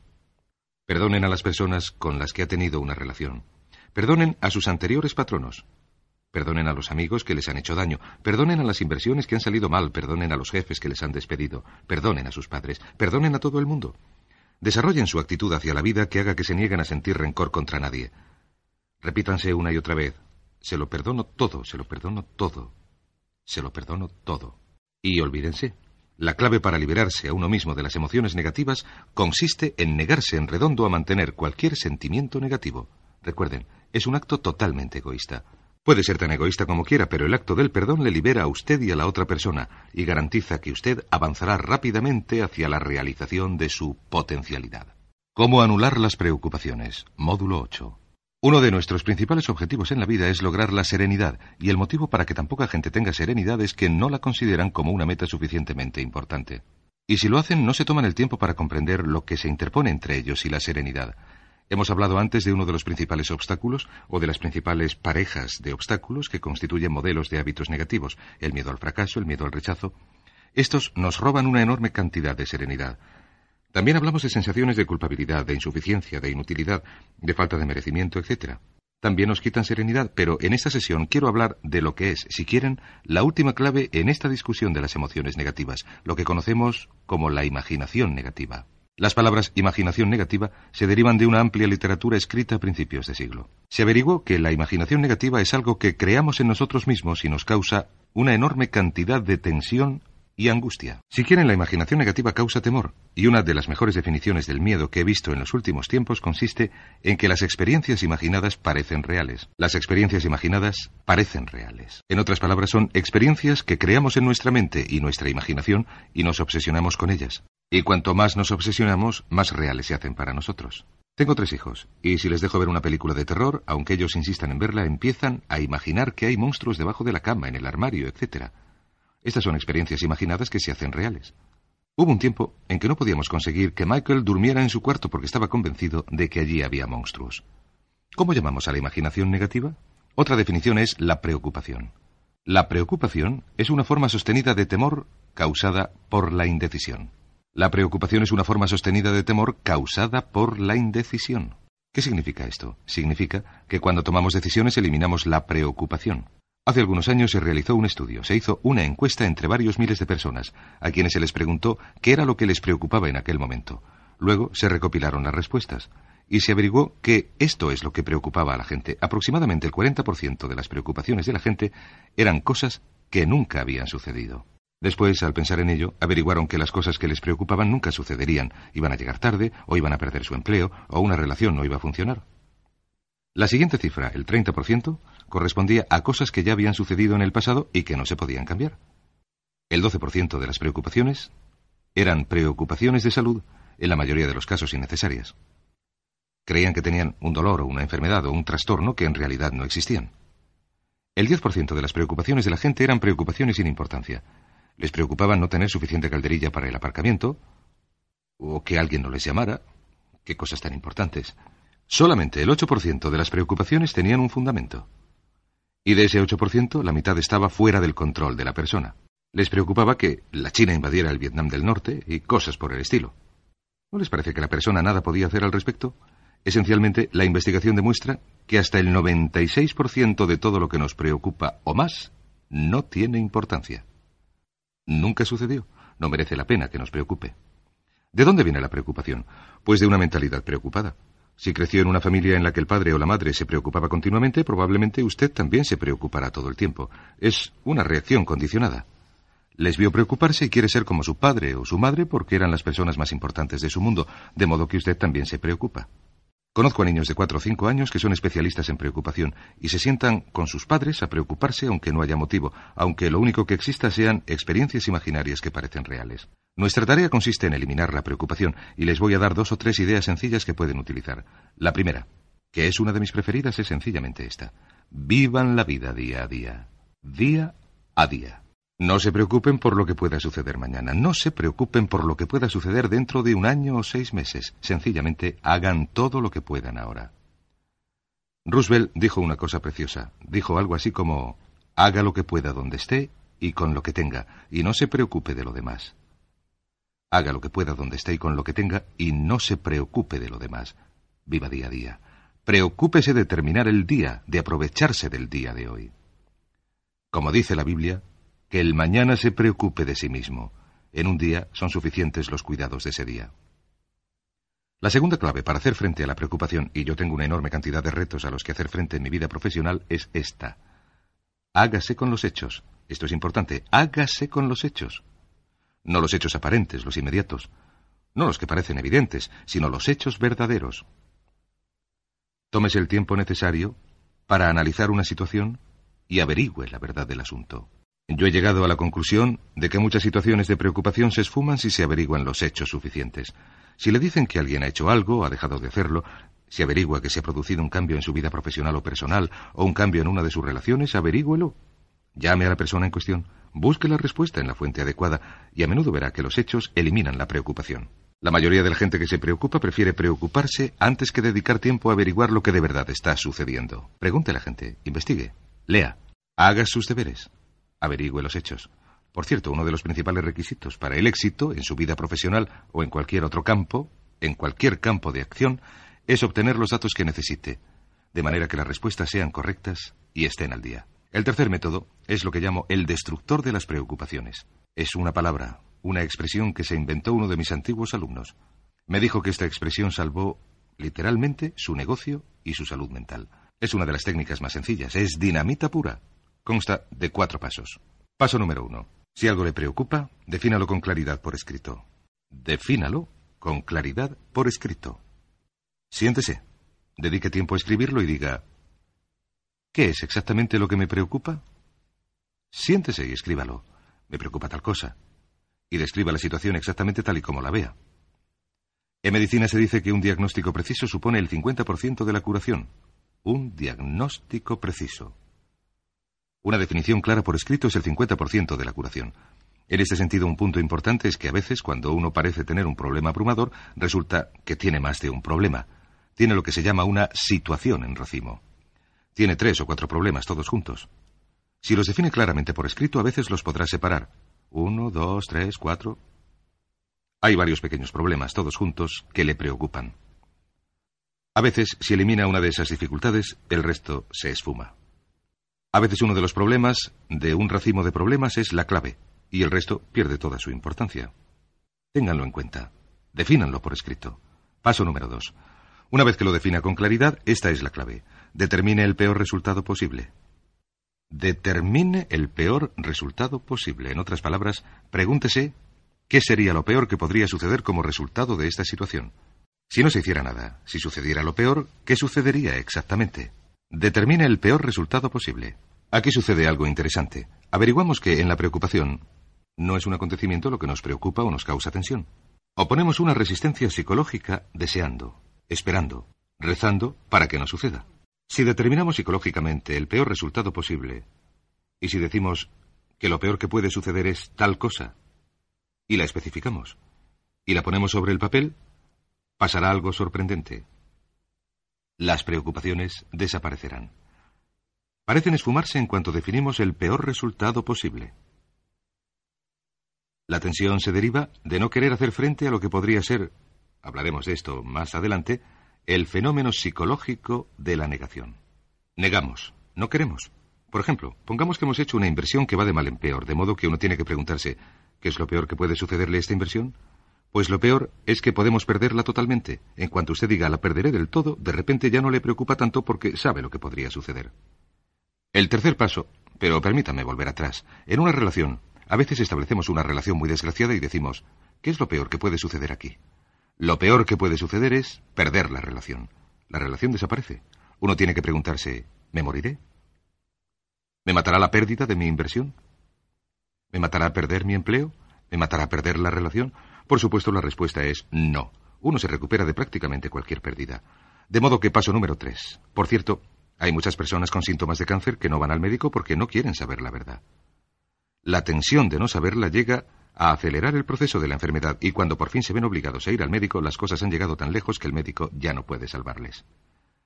Pero la tensión de no hacer frente a esa posibilidad les mantiene alejados del médico más allá del punto en que el médico podría ayudarles. Paso número tres. Decida aceptar lo peor si llegara a suceder. Decídase aceptar lo peor si llegara a suceder. Esto no es pasividad, no es fatalismo.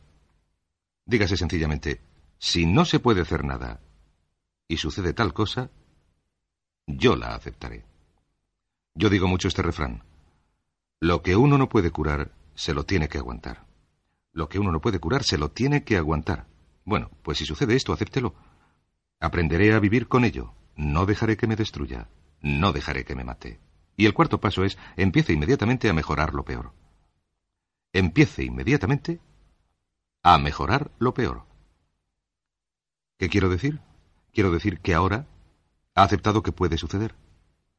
Y acaba de decidir que vivirá con ello si llega a producirse. Y ahora hará todo lo que pueda para volver atrás y asegurarse de que no suceda lo peor. En los negocios, por cierto, esto se conoce como la técnica de minimax, análisis para llevar al mínimo el pesar máximo. Se trata de llevar al mínimo el pesar máximo. En otras palabras, consiste en decir qué es lo peor que me puede suceder y cómo puedo llevar al mínimo el pesar máximo. La técnica Minimax es una técnica enorme porque despeja la mente considerablemente y una de las mejores maneras de utilizarla es en realidad un método muy ingenioso. Coja un papel, trace una línea en el centro y escriba a un lado PRP. Perdonen, en esta página una definición. En otras palabras, una definición clara de lo que le está preocupando. Aquí arriba, en esta página, escriba PRP, peor resultado posible, y luego escriba 1 y ponga, el peor resultado posible es este. Esto me preocupa. 2. El peor resultado posible es este. Verá como cada vez que hace esto el problema se esfuma. Y la mayor parte, no toda, claro, pero la mayor parte de la tensión desaparece, su mente se despeja, y con una mente despejada puede hacer frente al asunto con eficacia. El punto final, en cuanto a todo este concepto de preocupación, imaginación negativa, es este. ¿Cuál es el antídoto? ¿Cuál es el antídoto para la preocupación? ¿Cuál creen que es? Pues sencillamente esto, la acción positiva. Como dice Shakespeare, tomar armas contra el mar de inquietudes y haciéndolo así, acabarlas. Cualquier cosa que le lleve a un punto en el que tome acción positiva eliminará la preocupación. ¿Por qué? Por lo que llamamos la ley de la sustitución. No se puede trabajar sobre un problema o una situación y pensar y actuar positivamente para resolverlo y al mismo tiempo seguir preocupándose. La preocupación casi siempre se produce cuando uno tiene demasiado tiempo libre. La preocupación es una forma de meta negativa. ¿Recuerdan que hemos hablado de la ley de la concentración? Dice que aquello con lo que nos obsesionamos crece. Pues bien, cuando se produce una situación de preocupación, ¿qué es lo que hace uno? Hace, piensa, habla de, se obsesiona con, imagina vivamente, precisamente lo que no quiere. La ley de las expectativas dice, lo que espere entrará en su vida. Lo que mucho temía me ha sucedido, como dice el libro de Job. La ley de la atracción dice que uno atrae a su vida a las personas y circunstancias que están en armonía con sus pensamientos dominantes. La razón para que dediquemos todo un módulo a hablar de la preocupación es esta. Hay personas que no se preocupan por nada. Por cierto, este método, para determinar el peor resultado posible, el destructor de preocupaciones es también un método estupendo para tomar decisiones. Cuando se produce cualquier situación en la que se tiene que tomar una decisión en un sentido o en otro, la primera pregunta que debería hacerse uno en cuanto haya efectuado un análisis es esta. ¿Qué es lo peor que puede suceder? Recuerdo que el gran Paul Getty, en un tiempo uno de los hombres más ricos del mundo, decía que este método de determinar el peor resultado posible lo utilizaba él como método de toma de decisiones en todo trato comercial que establecía. Cuando se interesaba por algo, lo que hacía era decirse qué es lo peor que puede suceder y se aseguraba de que lo peor no sucediera. De modo que decida ahora mismo que va a eliminar la preocupación, las experiencias imaginarias que parecen reales, que va a aceptar el peor resultado que se pueda producir. Y ahora, al grano. Haga todo lo humanamente posible para tomar una acción constructiva que le ayude a vencer la situación preocupante y eliminarla. Esta es la clave para eliminar la última de las peores de nuestras emociones negativas.